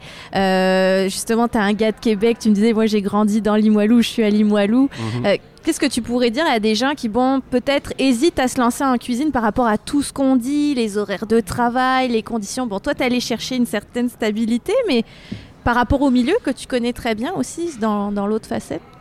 Euh, ben moi, j'encourage tout le monde à le faire. Honnêtement, même si euh, c'est- pas du tout ça qu'ils pensaient faire, ont une, la petite cloche qui sonne à un moment donné d'aller faire le cours en cuisine, mais qui ont peur, comme, comme je disais tantôt, il y a plusieurs, euh, plusieurs milieux à aller travailler. C'est pas nécessairement euh, toutes les oui-dire que ah, les chefs, ça crie, ça tire des assiettes, ça brasse tout le temps. C'est pas vrai, c'est pas partout comme ça, c'est de moins en moins comme ça. Mais euh, le cours, il est pas long non plus, il coûte vraiment pas cher. Puis au final, même si tu travailles pas en restauration après, tu auras appris euh, un tas de choses, les bases en fait, puis tu vas pouvoir cuisiner euh, chez toi, pour tes enfants, ta mère, tout. D'excellents menus de Saint-Valentin avec Bons ta future menus, des belles Bah ouais. choses, euh, autant des desserts. c'est vraiment, ça, ça aide vraiment à varier. euh, ben, en en fait, ça change ta vision de la cuisine. tu sais. Moi, depuis que j'ai commencé le cours, oui, j'avais de l'expérience, mais j'arrivais devant le frigo, puis tu sais, euh, on se fait à manger. Là, c'est c'est plus tout le temps une aventure là, de se faire à manger, puis euh, non, c'est le fun. Puis pour vrai, je pense que c'est vraiment pas perdu de faire le cours, même si c'est pas en, en restauration. Fait que clairement, j'encourage tout le monde, vraiment fort, à, à- à travailler en cuisine. Puis on a besoin de vous autres euh, en masse en plus. Et parle-nous de ta cohorte peut-être, parce qu'on va voir différents profils euh, dans la, la prochaine partie de l'émission. On va Ma cohorte, parler. ça, c'est mon, mon groupe. Hein? Oui, ouais. excuse-moi. Oui, Ton, ton groupe de cuisine, euh, est-ce que c'est tous azimuts justement les chemins qui vont être pris après la formation? J'ai pas compris. Est-ce que ça va aller dans plusieurs directions Oui. les chemins qui vont oui, être pris? oui, oui. Par il n'y a, exemple, pas plus euh, vaste là, comme, euh, comme choix de direction. Il y a du monde que- qui sont déjà dans des grands restaurants gastronomiques, Mm. Euh, bistronomiques aussi. Il y en a qui travailleront pas du tout là-dedans.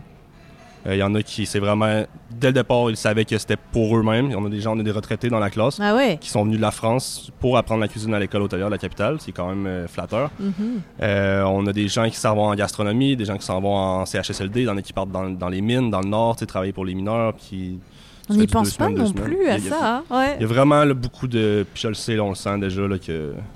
Cuisinier privé pour des bandes de musique populaire. Ah, C'est ton jamais. C'est ton jamais? Pourquoi pas? On s'en reparle. ben Ouais. ouais. On cherchait une solution tout à l'heure pour les faire mieux manger en tournée. Ouais. Emmenez-moi avec vous. puis, euh, on va s'arranger. Moi, en plus, j'aime- j'aimerais ça vivre la vie de road trip, de van, van life un peu. Là, fait que, on s'en reparlera. Ah, c'est bon, on vient Yes. de créer un concept, j'adore ça. Euh, Michael, pour revenir sur la formation en tant que telle, on a dit prévoir 9 à 10 mois de sa vie. Donc, pour venir étudier en cuisine, ça va très vite après le stage, le, terrain. Euh, on parle des coûts quand même, on va, on va y venir. Ça, ça donne quoi pour étudier en cuisine? Ouais, c'est important que les gens savent ça, sachent ça parce que j'ai l'impression que les, Québécois savent pas toujours les coûts de l'éducation. hein. Euh, tu sais, des fois, on, est bien bon pour cha- chialer sur les taxes, tout ça qu'on paye, tout ça dans notre vie. Mais on oublie qu'on on, on a, euh, on a la santé qui est gratuite. tu sais, on a accès à un système de santé, mais aussi un système d'éducation. Et en formation professionnelle, peu importe la formation professionnelle, dont ici en cuisine, en boulangerie, en boucherie, en service de la restauration, sommellerie, c'est pratiquement gratuit. Quand je dis pas le mot gratuit, c'est juste parce que j'ai pas envie de le dire, parce que pour une formation, exemple en cuisine, ça va être 113 dollars pour une année de formation. OK? On, s'entend que les coûts de notre repas valent plus cher que ça aujourd'hui. Euh, tu sais, donc, c'est pas ça le vrai coût. Hein? Euh, nos taxes, euh, le gouvernement fait des choix, puis euh, nous aide à offrir cette gratuité scolaire-là. Donc, 113 150 115 Mes cours grand public sont, malheureusement plus chers pour deux soirs. Euh, vous comprenez?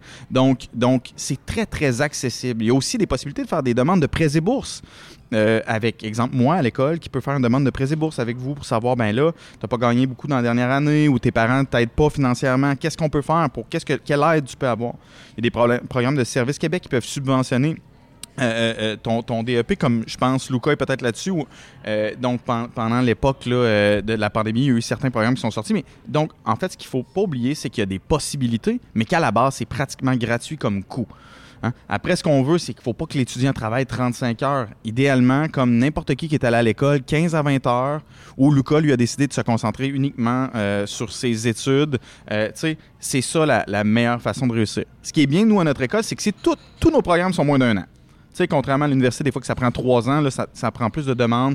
Quand on a déjà un appartement à payer, un- une voiture, tout ça, ben nous, c'est un an. Donc, c'est un an à se serrer la ceinture, à réorganiser nos finances. Euh, mais, mais, mais tout ça est accessible finalement. Et on parle de cuisine, mais ça vaut aussi pour boucherie. Hein, là, le secteur, la formation 100% rémunérée en boucherie. Ouais, exactement. 100% Ouais. rémunéré, 30 heures semaine. Tu es payé tout le long à l'école, en stage. Euh, C'est une alternance travail-études. C'est 540 heures à l'école, 360 heures en stage. C'est des belles formules. Tu sais, ça, c'en est une. Euh, euh, Il y a aussi boulangerie, il y a pâtisserie qu'on a ici, il y a service de la restauration pour devenir serveur. Et on a même des spécialités pour les gens qui sont déjà dans le milieu, comme sommellerie ou euh, des spécialités pour les cuisiniers, là, tu sais. Euh, Luca le fera peut-être pas ou il fera peut-être plus mais cuisine du marché ou la SP en, en Donc, c'est des spécialités pour les gens qui sont déjà euh, cuisiniers, qui veulent aller à un autre niveau. Donc, en cuisine du marché, on parle d'aller à un autre, niveau plus gastronomique, euh, connaître plus de techniques encore. Puis sinon, il y a une spécialité en pâtisserie de restauration contemporaine qui pourra prendre un, un volet plus fort de pâtisserie. Euh, donc, dire, ben moi, je vais être un cuisinier, mais qui sait faire de bons petits gâteaux. Donc, c'est un peu ça le point. Donc, en fait, il y en a pas. en fait, on a pas mal toutes les formations qui s'offrent au Québec selon le ministère de l'Éducation. En gros, c'est pas mal ça. Wow. Il y a même des Français qui viennent se former ici, donc c'est qu'il se passe quand même quelque chose. Je le dis, euh, je me permets, je suis française. non, mais parce qu'on se dit les Français vont rester en France pour se former, mais c'est pas le cas. Euh, Il y aurait des, des exemples à citer. Qu'est-ce que qu'est-ce que viennent chercher les Français ici, euh, En fait, Mickaël, ben, en quelques il- je pense qu'ils viennent chercher le Québec là, en premier, Ouais. là, honnêtement. Là. Euh, je, je pense qu'on le voit. euh, ils viennent chercher la tranquillité, Stabilité, la stabilité, l'accessibilité. euh, La petite vie tranquille un Le- peu plus qu'en France parce que ça brasse un peu plus. Ouais, Là, ça crie dans les cuisines. euh, oui, effectivement. Moi, dans j'ai les rues aussi, ça j'ai travaillé en que- France en cuisine, je peux te le dire, là, ça crie. Mm. là. Euh, mais tu sais, bon, il y a peut-être une évolution aussi à ce niveau-là là-bas.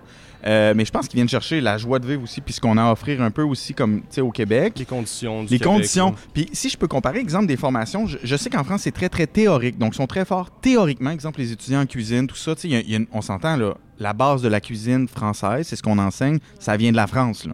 Fait qu'on va pas enlever à la France euh, tout ce qu'ils ont créé, là. Euh, mais nous, on est dans une formation très pratique ici. Donc, moi, je dis, on crée des cuisiniers débrouillards. Puis, on a beaucoup de stages en Europe ici, là, faut se le dire.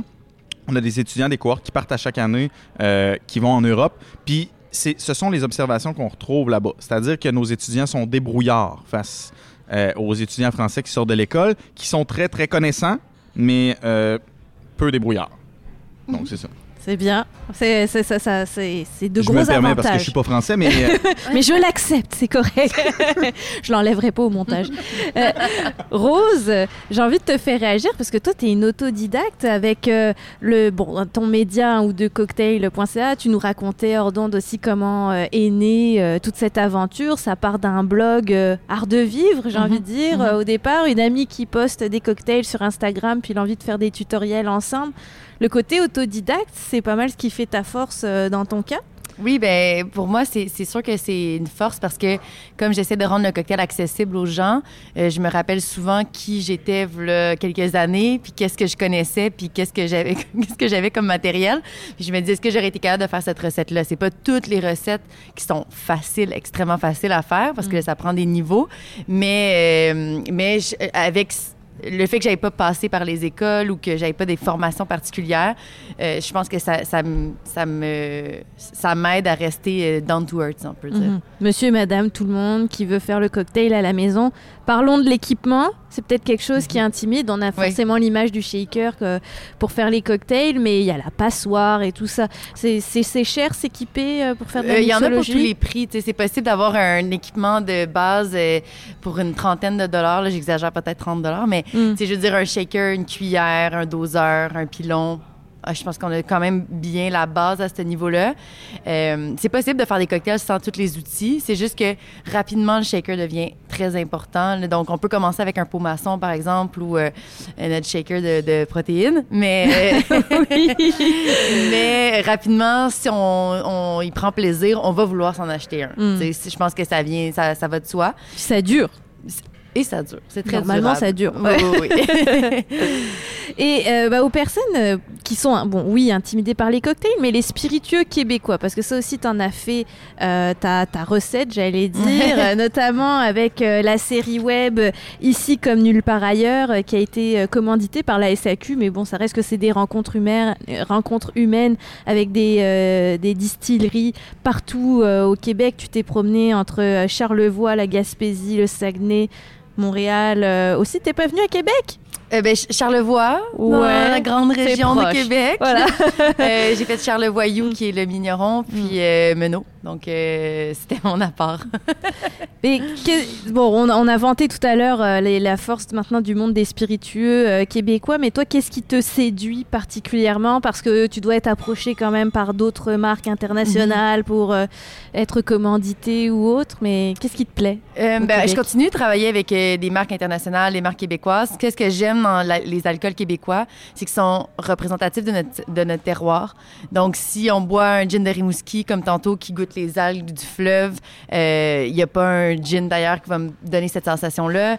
Euh, en Gaspésie, c'est des herbes de là-bas. Euh, à Montréal, c'est des façons de penser. Québec, on a d'autres ingrédients. Donc, ça permet de voyager, si on veut, ou de découvrir notre région, découvrir des richesses qu'on a aussi. Euh, je pense à toutes les gins qui sont euh, inspirés par la forêt boréale. Moi, c'est rare que je mange du sapin. Tu sais, c'est rare que, que je mange euh, plein de... de, je pense à la camerise, à l'aronia, tu sais, des baies qui sont utilisés dans, dans les spiritueux. C'est difficile de leur avoir accès, peut-être à part en confiture. Euh, tandis que dans les spiritueux, on découvre tous ces, ces ingrédients-là qui font partie de, de nos richesses, mais que autrement, c'est plus difficile de goûter. Donc, euh, moi, c'est ce qui me fait triper. Puis c'est aussi la passion des gens derrière. Tu sais, on a la chance d'avoir accès à ces personnes-là.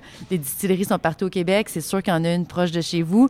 Donc, d'aller rencontrer ces gens-là puis de comprendre qu'est-ce qui les motive à faire ces projets-là, euh, pourquoi ils se sont lancés là-dedans. Tu sais, c'est souvent des deuxièmes carrières, vu que c'est quand même assez récent comme, euh, comme domaine. Mais pourquoi avoir tout lâché pour faire ça? Moi, j'aime bien, euh, bien euh, connaître l'histoire derrière les produits euh, que je consomme. C'est la même chose aussi en restauration, tu sais, rencontrer le cueilleur de champignons, rencontrer les fermes qui élèvent nos, nos, produits, nos animaux. Ça rend tout d'autant plus meilleur. Puis je pense qu'on a une meilleure compréhension après de pourquoi ça coûte cher ou pourquoi ce produit-là est plus a plus de valeur qu'un autre. Mhm. Et je vous invite à aller voir les capsules euh, vidéo donc sur euh, bah, ta chaîne YouTube, euh, un ou deux cocktails, pour bah, voir, voir les produits qu'on voit en SAQ, mais dans leur milieu naturel. Finalement, on a beaucoup de belles surprises et des fois, c'est fait avec pas grand-chose, hein, on va se le dire. non, c'est vrai, c'est pas tout le monde qui ont, qui ont des. euh, surtout pour Des démarrer une là, ouais. avec Mm. des alambics et tout et tout, ça coûte des, des, fortunes. Mm.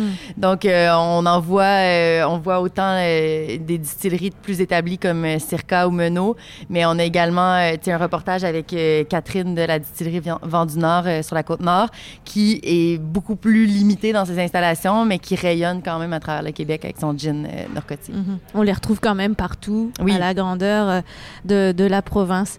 Vincent, j'ai envie de savoir, bah, en tournée justement, parce que je sais qu'en tournée, les artistes, vous goûtez à plein de choses. Maintenant que tu as la chance de te promener en région aussi, est-ce que on en profite pour goûter des alcools locaux On n'a pas beaucoup parlé de bière aujourd'hui, mais ça pourrait passer par là également. Mhm. C'est pas arrivé beaucoup, honnêtement. Pas encore. As-tu une expérience en tête, William? Le festif. Ouais. Le festif, on, est, on, est, on a été super bien accueillis dans une grange, la cour à Sacha, Mhm. avec plein de produits spécifiques de Charlevoix. Ouais. Euh, des saucissons à la pistache, euh, des bières de microbrasserie.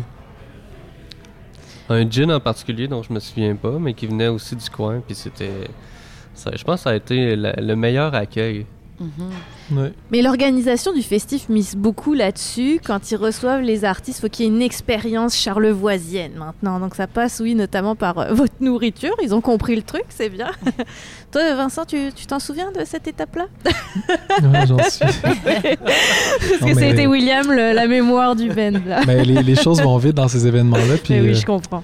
Fait que, euh, ouais, non, c'est ça. Même si on, on était super bien accueillis, puis même si je- dans, à ce moment-là, moi, j'ai j'ai pas pris le temps de goûter aux choses, Hmm. j'ai sûrement goûté au gin. J'ai Ah. goûté au gin. Le gin est Mais un après, Tellement qu'il ne s'en souvient pas. exact. Après ça, tu, tu te souviens de, du, tu te souviens de, de, de, de l'accueil, de, Mhm. la chaleur, puis de le, le dévouement de ces gens-là. tu sais. Hmm. C'est Et le que je gin me est un chouchou. À chaque fois que je, pose la question à un artiste, c'est tout le temps le gin qui ressort. Ouais. Pourquoi Rose? Il y en a tellement eu, ça a tellement Ouais. levé qu'on dirait qu'on avait on était obligé de boire du gin. Ouais. Euh, puis il y en a eu pour tous les goûts aussi. Là, tu sais, on, on connaissait euh, les Bombay de ce monde, euh, des, des classiques euh, anglais. Puis on les a redécouverts avec la- les variantes québécoises. Donc c'est sûr que un gin tonic, c'est délicieux, c'est facile à faire, c'est très accessible.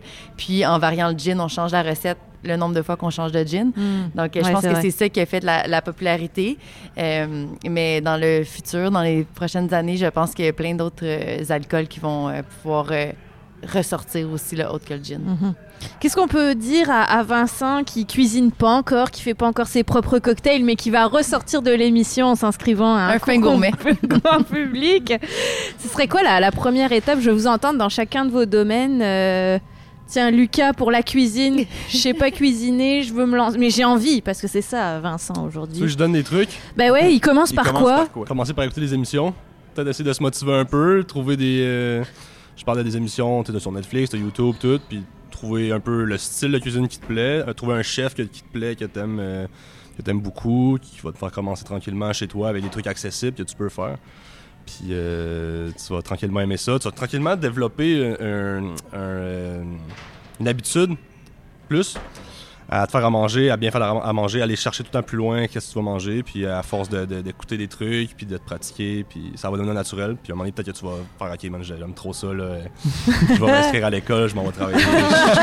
Non, on veut qu'il fasse de la musique encore, Ouais. par contre. hein. Moi, c'est Voilà. ça, je te, je dirais, là, pour commencer. Mais moi, j'aurais un conseil pour toi, Vincent. En fait, Ouais. moi, ce que j'ai remarqué tantôt, tu disais, tu sais, je je suis seul chez nous à la maison, c'est pour ça que je Ouais. cuisine pas. Puis c'est clair, là, c'est une raison. Donc, tu me sembles être une personne de, de, de gens, tu sais, qui a besoin de monde autour. Ben, je pense gosses, que, non, effectivement, tu m'enlèves les mots de la bouche, Lucas. Mais je pense que ce qui pourrait être intéressant, c'est d'inviter des gens chez toi à la maison Mhm. à prendre un souper, puis de faire une recette. Tu sais, pratique l'avant au pire. Mais, euh, tu sais, dans- de choisir une recette qui est pas trop compliquée. Euh, je pense qu'on n'a pas besoin d'en nommer. euh, de nommer des chefs au Québec pour que tu sois capable d'en trouver un, puis d'en faire une, puis dans le fond, d'accueillir les gens avec ton gin préféré. Euh, puis euh, de faire un cocktail, puis de le faire juste une fois avec du monde, puis d'apprécier le moment, parce que tu me sembles être un gars de moment. Pense que On t'a analysé, Vincent. J'adore. Et Rose, pour le cocktail, Mon Dieu, on est en train de te préparer un kit, Oui. là, Bon, je vais sortir Vincent. Euh, ben, ce serait peut-être d'essayer de, de reproduire un cocktail que t'aimes. Tu sais, si en tournée tu bois quelque chose, peut-être le noter puisque tu sens. Vous demandez à William de s'en souvenir. Demander à William de noter. Conducteur désigné. Euh, non, si t'aimes un cocktail, euh, disons que tu bois un Negroni en quelque part, puis le, si tu t'accroches sur ça, d'essayer Mm. de le refaire chez toi après. Tu sais, je veux dire, la recette de Negroni, c'est une recette classique. Tu vas trouver plusieurs façons de la faire. Tu vas pouvoir choisir les alcools que tu mets dedans. Puis après ça, tu vas peut-être devenir un pro du Negroni. Puis là, tu vas être tanné du Negroni parce que tu vas trop en avoir bu. Donc là, tu vas commencer à, à ouvrir tes horizons avec des... En sachant les ingrédients que tu aimes, tu vas pouvoir comme en faire des variantes. J'adore. Intéressant. Hey. Mais j'ai j'ai plus de raison de. C'est comme une thérapie de conversion. là. Il y a comme... J'ai tout ce qu'il faut. Je suis comme gênée. Dis-moi donc quelle musique aimer, tu sais. Bah allons-y, hein, parce que bah oui, moi Ah, j'ai mais envie d'inverser les rôles. Mais euh, si tu devais initier Rose euh, à quelque chose, Euh, on est dans le Québec, donc à de la musique québécoise, parce que là, on va dans quelques instants, on va vous écouter en perfo avec William dans un grand Mm. grand classique. Mais là, Rose, si on veut l'initier à la musique québécoise, quelque chose de fun en ce moment, tu, tu lui conseilles quoi? Quelque chose de fun en ce moment? Ouais. Euh, À part ta musique, parce que l'album, ça y est, c'est déjà préparé pour l'auto. C'est déjà fait. prêt, C'est déjà prêt dans l'auto. Hop. Mais il y a tellement de choses qui se font. Euh, ben, il y a Thierry Larose qui a sorti euh, Cantalou, un album très bon cette année. Euh, Cantalou. Regarde, je vais le ce que noter. je, te propose. Voilà. Elle applique ses propres conseils, c'est bien. C'est Rock francophone, là, on est quand même dans quelque chose d'un Ouais. peu plus abrasif, j'allais dire. Ouais, mais des, des chansons très pop. Très. euh, Aussi. ouais, moi j'ai- j'adore. C'est la bonne chanson. Bon, alors on va écouter, parce qu'on aime nos classiques, on aime euh, se mettre là-dedans, et Vincent a déjà spoté le dessert. tu m'as étonné parce que, bon, reprise pour cette deuxième performance, un grand classique de Claude Dubois, Laisse, Laissez l'été avoir 15 ans. Mm. Raconte-moi comment ça s'est passé, l'idée de... Là, tu peux me dire quand même. Comment Oui. tu as eu envie de, de Mhm. reprendre cette chanson? Mais ça fait deux ans. J'ai fait cette chanson-là, a deux ans, à Plus on est fou, plus on lit. Puis c'était. Je fais pas beaucoup de, de, co- de cover dans la vie. Je connais pas beaucoup de chansons quand même, outre mes compositions. Euh, puis c'est ça. Je me suis lancé là-dedans. Euh, je l'ai fait en duo avec Antoine. Puis ça m'a marqué. Puis Claude Dubois, après ça, j'ai. j'ai- Je connaissais pas beaucoup son répertoire. Je l'ai connu par cette chanson-là. Puis. euh, son, son écriture vraiment simple d'images, très nostalgique, ça m'a marqué. Après, ça me donnait des idées pour ça me ça m'a inspiré dans mon écriture. Puis ouais, j'ai décidé de ressortir la chanson parce que je trouve que c'est, des mélodies vraiment euh, belles, naïves d'une certaine façon, puis nostalgiques. Euh, ouais. T'étais même pas né quand la chanson est sortie. Moi non j'étais plus. D'ailleurs, c'était en 1985.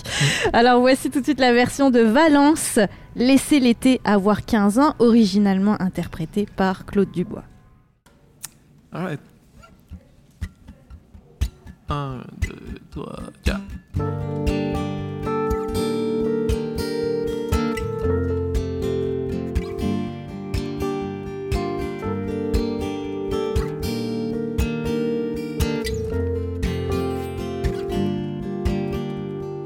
Pour la peine, il y a le soleil, l'été sur mes joues.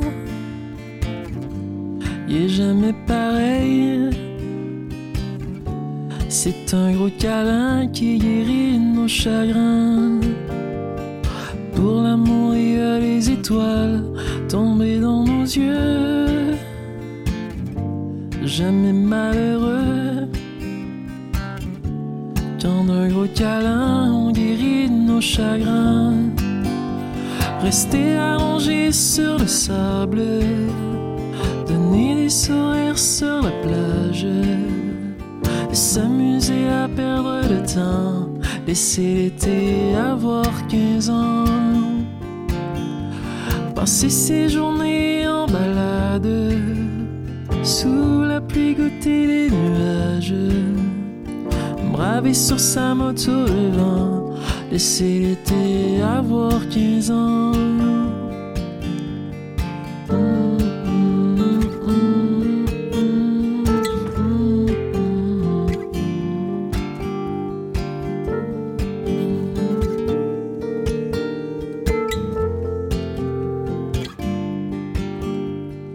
Pour la peine, il y a le soleil, l'été sur mes joues. Jamais pareil. C'est un gros câlin qui guérit nos chagrins. Pour l'amour, il y a les étoiles tombées dans nos yeux. jamais malheureux. Quand d'un gros câlin, on guérit nos chagrins. Rester allongé sur le sable, des sur la plage, s'amuser à perdre le temps, laisser l'été avoir 15 ans.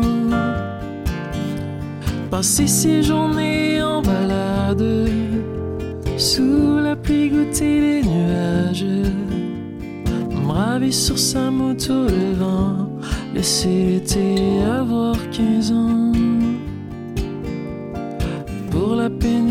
Le soleil, l'été sur mes joues.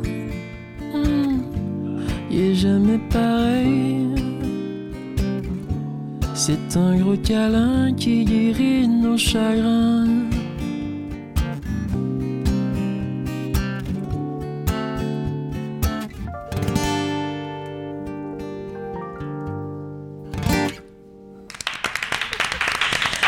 Alors, avez-vous reconnu quand même euh, la version de euh, Laisser l'été avoir 15 ans, originalement interprétée par Claude Dubois en 1985, la version plus moderne, on va dire, de, de Valence, toujours en formule duo, guitare et clavier. Pourquoi ça se prêtait bien à une formule duo, justement, cette chanson, euh, Vincent? Ben justement parce que c'est une bonne chanson. Au- Au-delà des arrangements, c'est facile à c'est facile à récupérer puis à, à interpréter, à faire sa propre version. Euh, ouais. Est-ce que tu te lancerais dans d'autres reprises? Parce que là, tu nous as expliqué que bon, il y a eu un contexte pour, euh, pour que tu te lances dans cette euh, réadaptation-là, mais est-ce que tu, tu ferais l'exercice avec d'autres chansons? Mhm. Ouais, certainement. Après, c'est plus euh, quand, je- quand je fais une chanson en live, je me demande un peu pourquoi est-ce que c'est pertinent de la mettre dans le set. tu sais? Je me pose un peu la question des fois. Mais oui, certainement, des chansons que j'aime. Mais est-ce que ça plaît à ton, plus, à ton public plus jeune? Parce que Claude Dubois, on peut se dire, c'est la musique des parents. On en parlait euh, pendant l'émission. Est-ce que tu as des réactions sur cette chanson-là en particulier? Ouais, euh, il y, a- il y a des gens qui me demandent, de, qui veulent que j'en fasse une version, puis j'en fasse quelque chose. Enregistrée Euh, ouais, que j'enregistre la version. Puis des plus jeunes. Mais euh, tu vois, moi, c'est une chanson que je pense que mes parents ont, ont peut-être écouté. Je sais pas s'ils l'ont écoutée tant que ça, mais je la connaissais parce que je, Mm. je sais pas d'où je la connaissais, tu sais. Puis je pense qu'il y a beaucoup de jeunes autour de moi, c'est la même chose. Ils ont- ils l'ont entendu à quelque part. La mélodie est facile, tu.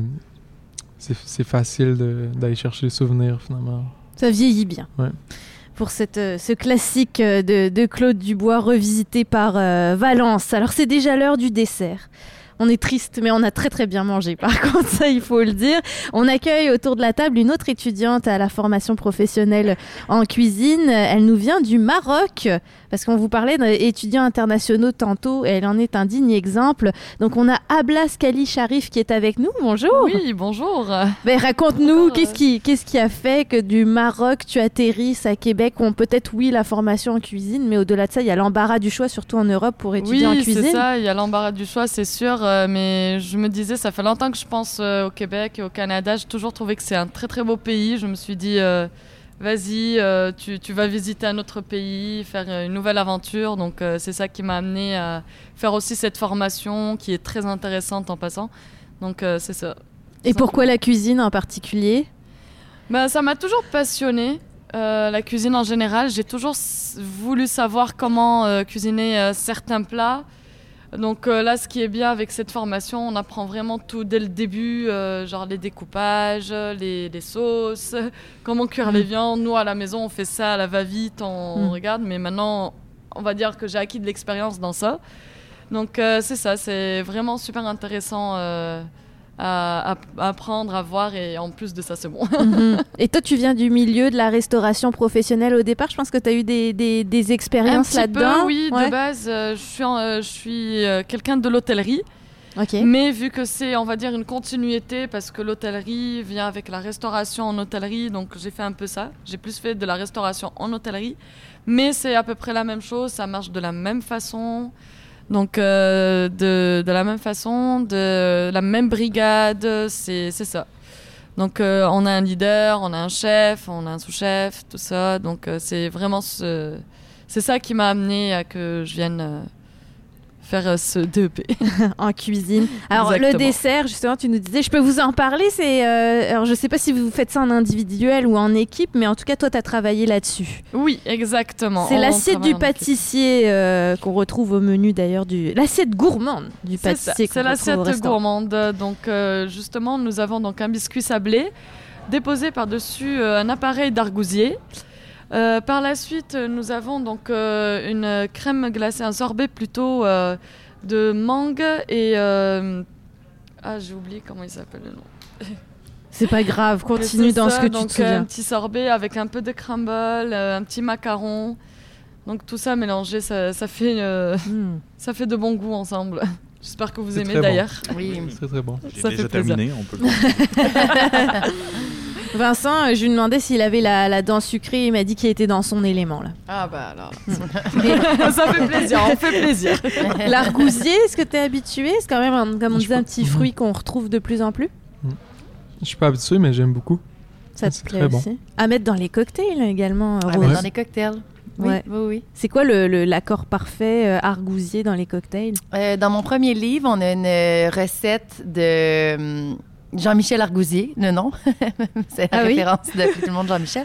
Euh, et et c'est avec euh, une boisson à l'argousier, en fait, pour que ce soit plus facile pour les gens. On l'a mélangé avec euh, le gin euh, Marie-Victorin, puis euh, citron, sucre. Donc très simple, mais l'argousier est vraiment la vedette du cocktail. Ça ressort tout de suite, c'est plein de vitamines en plus, C'est énergisant. Énergisant. J'adore. Toi, qu'est-ce que tu en penses de ce dessert? C'est peut-être des choses que tu retrouves dans tes cocktails Ben, habituellement j'adore vraiment l'argousier. J'aime vraiment en manger. Puis c'est ça, je trouve qu'on manque d'occasion pour, en, pour, pour s'en servir à la maison. Donc de retrouver Mm. sous euh, différentes formes, je trouve ça vraiment intéressant. Vraiment. Ça finit très très bien euh, le Oui. repas. euh, J'ai envie de te demander, Abla, comment ça se passe l'expérience avec les, les clients qui viennent au restaurant? On en a parlé tout à l'heure avec Lucas, Oui. du stress sans avoir trop de stress, vous commencez à être habitué à Bah l'ambiance oui, en cuisine. ça, on prend l'habitude. euh. Au bout d'un moment, on prend vraiment l'habitude. euh, pendant un moment, on se dit, c'est comme au travail, tu vas faire sortir euh, une assiette à un client à ton boulot. Imagine que tu fais exactement la même chose, mais sauf que tu apprends plusieurs choses en même temps. Tu es en cours, mais imagine-toi au travail. Moi, c'est comme ça que je le pense. Mais c'est ça, je... c'est vraiment une très belle expérience à chaque fois d'avoir euh, une soixantaine de clients ou plus euh, qui viennent manger nos repas. Mhm. Donc c'est ça. Et à chaque semaine, vous changez. hein. Donc là, tu as travaillé sur euh, la pâtisserie, mais euh, tu nous disais la Ça semaine se dernière, j'ai oui, fait le risotto de fruits de mer qu'on a La mangé semaine en deuxième dernière. Parle-nous du risotto, parce qu'on n'avait pas l'expertise euh, gastronomique euh, Bah, pour en parler. Oui, alors euh, cette fois ils ont donc euh, c'est toujours euh, donc un risotto de base. Euh, donc on a rajouté, euh, ils ont rajouté du coup euh, du crabe, euh, des crevettes, des euh, pétancles, euh, des moules. Et euh, tout ça euh, accompagné donc euh, avec euh, un petit euh, comment Il y avait une chip de parmesan. Ouais, Oui, ça, ça, chips de parmesan, de petits trucs comme ça. Donc c'est ça, c'était à peu près la même chose. Donc euh, ça reste la même recette, mais effectivement c'est c'est excellent, c'est un plat classique. Il n'y a pas mieux. Ça a fonctionné et je le disais, c'était très généreux. Michael, Ça faut qu'on parle de ce comptoir de vente parce que le service pour le restaurant de Jacques, son nom m'échappe, Salle Jacques Boisdon, oui. Boisdon. Euh, ensuite, une fois que le service au restaurant est terminé, ce qui n'a pas été servi se retrouve au comptoir Ben, de vente. Tu sais, en fait, en fait, c'est qu'en ce moment, on a plusieurs groupes. Oui, on a les, les- le groupe qui sont dans le module table d'hôtes là, qu'on a mangé aujourd'hui, donc avec le restaurant. Donc, ce qui n'a pas été commandé va être mis en barquette puis vendu, tu sais, pas comme des, des plats prêts à emporter. Mais on a aussi à peu près huit autres groupes de d'autres choses là, qui, qui font de la cuisine aujourd'hui. Puis, si tout le monde cuisine un saumon euh, dans telle cuisine puis qu'ils sont 22, ben, il, va y avoir beaucoup de plats de saumon. hein. Mm. Donc, euh, il faut les vendre. Donc, la priorité, c'est que les étudiants peuvent acheter ce qu'ils font. Généralement, pas très loin du prix coûtant. Et donc, le reste est vendu dans notre comptoir de vente. Donc, les pâtisseries, les boulangeries, la boucherie aussi. Il y a des ventes spéciales de boucherie, tout ça. Et tout ce qui est fait en cuisine. En ce moment, on a beaucoup d'élèves, donc on a beaucoup de choses à vendre dans le comptoir de vente, qui est ouvert de 3h15 à 6h30 euh, du lundi au vendredi. Donc, les gens peuvent venir ici. C'est ouvert au grand public. Euh, vous allez puis vous, vous choisissez des choses. C'est au gré du moment. On sait jamais ce qu'il y a. Ça dépend de ce que les élèves ont fait dans la journée. Mhm, et du menu euh, du moment. Et euh, bah, pour réchauffer, après, ces, ces plats-là, ça, ça reste simple. Oui, là. ce qui est prêt à servir, c'est réchauffé. Donc, exemple, si on était, mettons, musicien, qu'on n'avait pas souvent cuisiné dans notre vie, mais qu'on voudrait quand même manger un risotto de fruits de mer. On pourrait s'acheter une petite barquette, pas trop cher, puis la faire réchauffer tout simplement au micro-ondes ou au four, tout dépendant de ce que vous allez acheter. Puis sinon, il y a aussi de la viande qui est pas préparée, donc aussi, euh, euh, ça Mm. dépend ce que les élèves font toujours, dans quel module sont en train de faire. euh, donc, oui, effectivement. C'est toujours facile. Vincent, plein d'astuces pour la prochaine tournée. J'habite à côté en plus. Ah. Wow, Voilà. regarde. C'est à côté. Plus d'excuses là hein, pour manger sainement. euh,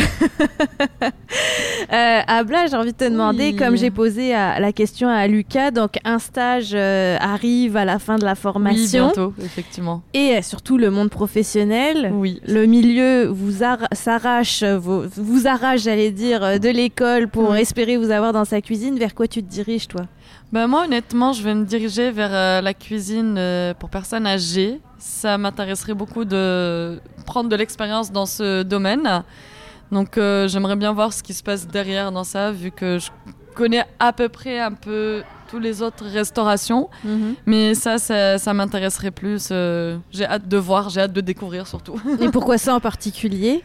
Bah, euh, pour, pour prendre une expérience en plus, j'ai envie de te dire, c'est ça. Je pense que c'est intéressant ce qu'Abla a dit parce que, tu sais, dans le fond, quelqu'un qui a déjà vécu la restauration, qui a Mm. déjà vécu des restaurants ou de l'hôtellerie comme Abla, peut décider de faire, ben moi, s'il y a des domaines que j'ai jamais vus, donc je vais faire mon stage là-dedans, voir si j'aime ça. Ouais, c'est ça. Elle pourrait très bien se rendre compte qu'elle aime pas ça, puis après ça, se trouver un autre emploi dans, dans la restauration plus classique. Donc, tu sais, le ça. stage, c'est aussi une façon d'essayer quelque chose. sais. Hmm, D'accord, C'est d'aller essayer. exactement. Bon, et dans le, le rêve ultime en, en cuisine, qu'est-ce que tu aimerais faire? Ben, je suis en train de penser à ouvrir euh, un restaurant ou un hôtel ou combiner les deux ou je sais pas. C'est des idées que j'ai euh, une fois de temps en temps comme ça qui m'arrivent, mais ça serait un bon objectif effectivement. Ça va rester. Quand on a cette petite idée-là, moi je pense que ça peut Je rester. pense que ça va marcher effectivement. On n'a pas parlé de l'échange culturel qui doit être quand même important. Oui. Je sais pas à quel type de cuisine t'es habitué en temps normal, mais venant du Maroc, on peut s'attendre à ce que ça soit de la Des cuisine tagines. orientale. Est-ce que tu arrives à intégrer ça dans, dans ce que tu fais ici ça va. Mm, Pour moi, ça va. J'arrive à intégrer, j'arrive à mélanger les deux cultures, euh, vu que je suis quand même assez ouverte d'esprit. Donc, euh, j'ai eu de la chance de beaucoup voyager aussi en Europe euh, quand j'étais petite et plus grande avec euh, la famille et mes parents. Donc, euh, j'ai toujours su euh, associer les deux cultures, Maroc, Europe ou ailleurs. euh, Hmm. Et c'est super intéressant et ça fait de beaux résultats. Et on vous arrivez à, échanger là-dessus en classe aussi? Oui, oui, oui, très facilement. donc il y a plusieurs nationalités, c'est ça. On est pas mal de Français, Marocains. On a euh, une bénienne. Ça, c'est hétéroclite. C'est ça, c'est Ouais. tout simplement varié. et, et ton futur restaurant, ce serait quoi alors? Est-ce que ce serait de la cuisine fusion? Pourquoi pas? C'est vrai que c'est une bonne idée. Tu vas Ah, m'en voilà. donner une. Bon, on va se parler. à suivre. Retenez son nom. Des fois, quand on la voit aux nouvelles en train d'ouvrir son prochain restaurant, Abla Ska- Skali Sharif, euh, donc qui est étudiante à la formation professionnelle en, en cuisine. Euh, On est déjà sur l'heure des, des conclusions. Michael euh, Papillon, qui est conseiller aux services et aux entreprises, conseiller d'orientation, tu as pu nous parler de plein de volets à l'école hôtelière de la capitale. Euh, on a compris, on peut venir manger au restaurant, on peut aller au comptoir de, de vente, euh, s'acheter euh, de bons petits plats aussi. Moi, demain. Vincent est là demain. C'est simple. Les cours grand public, donc faut pas désespérer. Si on est sur une liste d'attente, ça se libère à un moment Oui, donné. oui, oui, inscrivez-vous, regardez sur le site internet l'onglet formation grand public de l'école hôtelière de la capitale. Et pour tous les futurs étudiants aussi, on espère Ouais, on vous peut avoir s'inscrire en ligne. Tu sais, j'aimerais juste dire une petite affaire pour terminer. C'est-à-dire Mm. que là, on a entendu des beaux plats gastronomiques des, des étudiants, puis ça, c'est des gens qui savaient pas nécessairement cuisiner au départ, puis qu'un Mm. an plus tard, nous servent ça dans nos assiettes. Donc, pour tous ceux à la maison qui se disent, voyons, c'est pour moi, on pa- les- ces gens-là on- sont partis de zéro, là. Donc, euh, demain, Vincent pourrait s'inscrire dans un DEP en cuisine et nous servir une table d'hôte euh, à la, après 10-11 mois de formation. Donc, c'est graduel comme n'importe quoi dans la vie, n'importe quelle formation, on apprend le métier. Et Bon, la ben, volonté. On ouais. vous accueille chaleureusement à l'école. Écoutez, Lucas nous disait tantôt, je, je trouve ça dommage qu'il nous l'ait pas dit au micro, mais il me dit je ferai de la cuisine toute ma vie. Ça, je trouvais que c'était très positif par rapport à tout le climat de, de pénurie de main-d'œuvre qu'on entend, puis peut-être des changements de carrière. Donc, très encourageant pour ça. Rose, qu'est-ce que ça t'a inspiré, tout ce beau repas Peut-être des idées de cocktail ou... Euh, J'aime mieux commencer par un cocktail, donc je suis contente qu'on ait commencé par le cocktail tantôt. Euh, mais c'est vraiment délicieux, puis c'est super intéressant d'entendre euh, les gens. Je pense que qu'est-ce qui nous unit aussi, c'est qu'on est tous des gens créatifs, que ce soit par la musique ou parce que en, en cuisine. Donc, c'est toujours intéressant d'échanger puis de prendre des informations à gauche à droite puis de, de se les approprier après dans, dans ce qu'on nous on fait. Mhm. Donc on rappelle que le livre Boire le Québec aux éditions euh, KO est disponible. Également euh, l'apéro au Québec quand même. Oui, C'est- ça euh, se les complète deux très ensemble, bien. ouais, exactement, euh, un petit, un petit duo. Les capsules web euh, ici comme nulle part ailleurs pour découvrir des distilleries du Québec euh, que euh, Rose Simard a pu euh, visiter. Quels sont les, les projets 2022 pour toi? Euh, ça continue, en fait. J'espère avoir euh, la, la saison 2 pour- de, de, la, sa- de, de Ici comme il par ailleurs. Puis, euh, il n'y aura pas de livre l'année prochaine, par contre. On va continuer de surfer sur celui-là. C'est un travail long et Oui, c'est assez, assez long. Puis, je pense qu'il faut laisser le temps, les années passer aussi pour que ce soit pertinent. Tu sais, je dirais, on va attendre qu'il y ait des nouveaux produits. Puis après ça, je suis certaine que je vais avoir des nouvelles idées. un ou deux cocktails.ca aussi pour visiter le, le média, les réseaux sociaux. Facebook, Instagram, euh, YouTube, euh, partout. partout. Votre plateforme préférée, tu me disais, je trouve ça, je trouve ça génial, mais ça c'est une fille de com qui parle aussi. non, j'ai pas de plateforme préférée parce que, comme je te disais, je, re- je rejoins une certaine partie de ma clientèle par Facebook, un peu plus Mm. euh, âgée, plus euh, euh, enclin à peut-être essayer les recettes. Puis par Instagram, c'est des gens peut-être un peu plus jeunes, plus inspirés par le lifestyle de qu'est-ce que je fais. Euh, donc, euh, c'est super intéressant de, de s'adapter aux deux, euh, aux deux plateformes. Mine de rien, comme ça, elle rejoint quand même 30 000 personnes, près de 30 000 personnes sur Instagram pour ne citer que cette plateforme-là. Donc c'est pas rien. Le cocktail voyage se démocratise, puis on va oser en faire plus à la maison avec des spiritueux Oser. québécois, comme Oui. tu le montres si bien dans ton livre Boire le Québec. Vincent, ça y est, hein, le kit de départ est fait pour cuisine et cocktail à la maison. Je suis prêt, je suis prêt, je m'attendais pas à ça. Mais euh, je sais ce que je sais qu'est-ce que je fais ce soir. Euh, je m'en vais à l'épicerie puis euh, je cuisine un risotto. Ah, Oh, tu te un deuxième dans une journée. Pour, pour demain. Une grosse journée risotto. elle dit pour demain, bah, il faut le faire frais le risotto. Ah, La si tu vois, c'est trop compliqué. Non, non, non, mais encore, non. encore. On te donne, on te La donne tous les motivation était tellement là, était tellement proche. Elle était fragile la motivation. Mais euh, là, dans, dans le cocktail, ça t'a donné des, des envies, des idées? À part Ouais, le gin ouais. tonic? Ouais, ben moi, ça me, ça m'a beaucoup parlé que tu parles euh, de, de- que tu utilises des, des aliments simples, Hmm. puis euh, des trucs qu'on retrouve à l'épicerie, pas trop cher. Moi, ça me parle. Tu peux peut-être même trouver des choses ici là, quand tu vas passer demain. Fort. pour, euh, pour, euh, pour, pour, pour faire ses futures recettes, effectivement. Ouais. Valence, ça va bien. Beaucoup de spectacles euh, Mhm. qui se bookent pour les prochaines, euh, bah, pour les, j'allais dire pour les prochaines années. Ça, c'est ce que je te souhaite. Mais en tout cas, pour euh, la prochaine année. Euh, spectacle à Québec aussi, à Mhm. La Chapelle, en février, Ouais. le 24. 24 février, exact. Moi, c'est déjà noté à mon agenda. Ouais. Avec ton groupe de six musiciens. Mhm. Donc là, cette fois, c'est la version qui brasse, là. La version maximaliste. Maximaliste, Ouais. comme t'aimes euh, l'appeler. Est-ce que Ouais. tu travailles déjà sur d'autres chansons? Ouais, je suis en train de travailler sur. euh, ben, j'écris constamment. J'essaie de garder le muscle bien, bien, bien. euh, euh, Entraîné. entraîné. ouais. J'essaie d'écrire constamment, quotidiennement, puis ouais, je suis tout le temps, je suis à la recherche de, de des idées pour un, un autre album, un deuxième album. Ouais, Ouais. bah ouais. euh, On va laisser du temps au premier, c'est comme les livres. hein. On va les laisser vivre, durer. faut les Faut les vivre. ouais. Mais est-ce que tu oses euh, chanter une nouvelle chanson comme ça que tu viens d'écrire en pleine tournée alors que t'es pas sûr, ça se trouve elle sera jamais enregistrée ou non, tu te réserves ça dans ton jardin secret? Ben, je l'ai, je l'ai déjà fait. En fait, c'est quelque chose. euh, j'étais plus frileux à le faire avant. euh, parce que j'avais l'impression qu'il fallait que je présente la version de l'album enregistrée, capturée sur l'album. Puis euh, de plus en plus, j'essaie de, détacher la chanson de la version euh, enregistrée, puis de m'approprier le plus possible la chanson. Fait que dès que j'en ai une, j'essaie de la tester, j'essaie de la pousser, de la présenter dans un autre contexte, de voir comment elle se présente. Fait que je te dirais que c'est euh, pile dans mon processus en ce moment, dans mon ouais, de, de tester des nouvelles chansons devant un public, puis de me.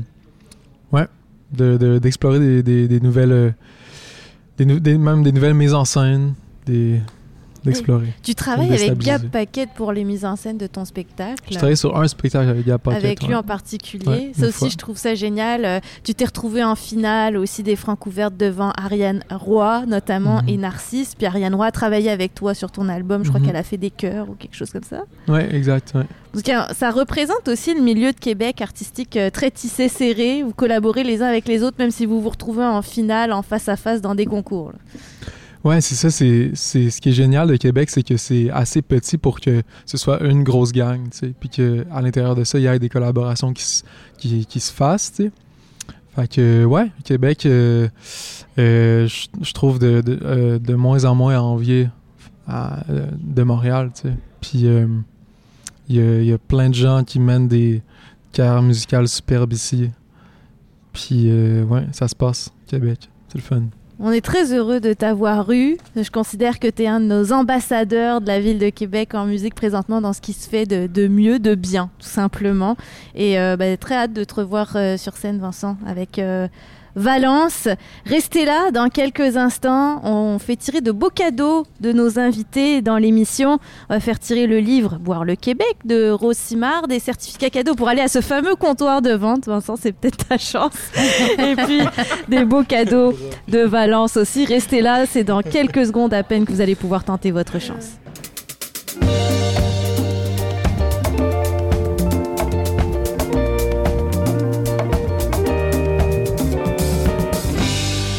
Cette émission est une rediffusion, donc pas de tirage pour aujourd'hui, mais je félicite les gagnants qui ont participé activement sur les pages Facebook et Instagram de CKRL.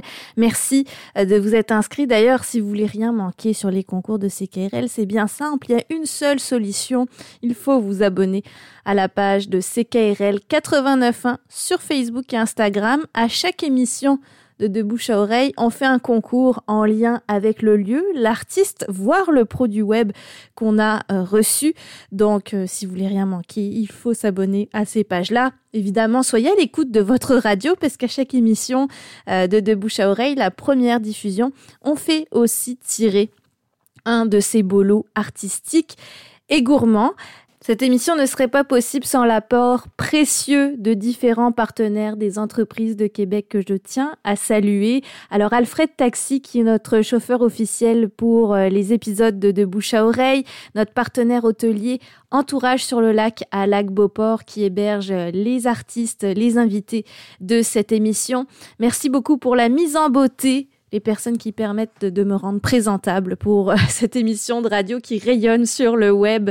Eliane Bilodeau de, du salon de coiffure La Daclara, Sylvie Couture, euh, maquilleuse professionnelle et la boutique d'écochange Entre nous sur la rue Saint-Jean. J'ai une belle équipe aussi qui m'appuie au marketing web de cette émission. Éric Lamirande, Pascal Lou, Angelilo et Nathan Saint-Hilaire de Bronco Marketing. Bien évidemment, les vidéos que vous pouvez voir sur notre chaîne YouTube, hein, si vous êtes euh, de voir l'envers du décor de l'émission en images ou encore d'entendre les performances de Valence en vidéo cette fois et de voir à quoi ressemble euh, cette fameuse salle à manger Jacques Boidon à l'école hôtelière de la capitale. Allez sur notre chaîne YouTube, la chaîne de CKRL 89.1, vous allez retrouver euh, ces prestations, mais aussi euh, les prestations des précédentes émissions de Bouche à Oreille. Et je remercie également Ma TV Québec euh, qui diffuse euh, au moins une prestation de chacune de ces émissions sur ces ondes et particulièrement dans l'émission Les Arts où j'ai le plaisir de collaborer avec différents animateurs et animatrices de CKRL. Alors on se donne rendez-vous en mars pour une nouvelle émission de, de Bouche à Oreille. Je vous le dis, je vous le dis pas. Allez, je vous le dis. Euh, on sera dans la cuisine exotique. Cette fois, je vous propose un beau voyage et c'est un épisode de cœur pour moi euh, puisque je vous emmène au cœur d'une de mes cultures, la culture péruvienne, au Resto Bar Lima qui a tout juste ouvert au mois de décembre 2021 à Québec sur la rue Saint-Vallier-Ouest. J'y ai invité la reine du swing, celle qu'on a connue comme ça dans la région de Québec, euh, Liliti. Donc cette fois avec un projet solo, euh, tout neuf, j'allais dire, qui évolue, et une youtubeuse à découvrir qui s'intéresse aux faits divers, au true crime pour dénoncer certaines injustices. Il s'agit de Victoria Charlton. Alors soyez des nôtres au mois de mars, euh, ça va être un bel épisode et un beau régal aussi si vous nous suivez pour les différents concours qui rayonneront sur nos pages Facebook, Instagram et sur euh, et à CKRL bien sûr tout simplement. C'était Jessica Leb avec vous. À bientôt sur les ondes de CKRL.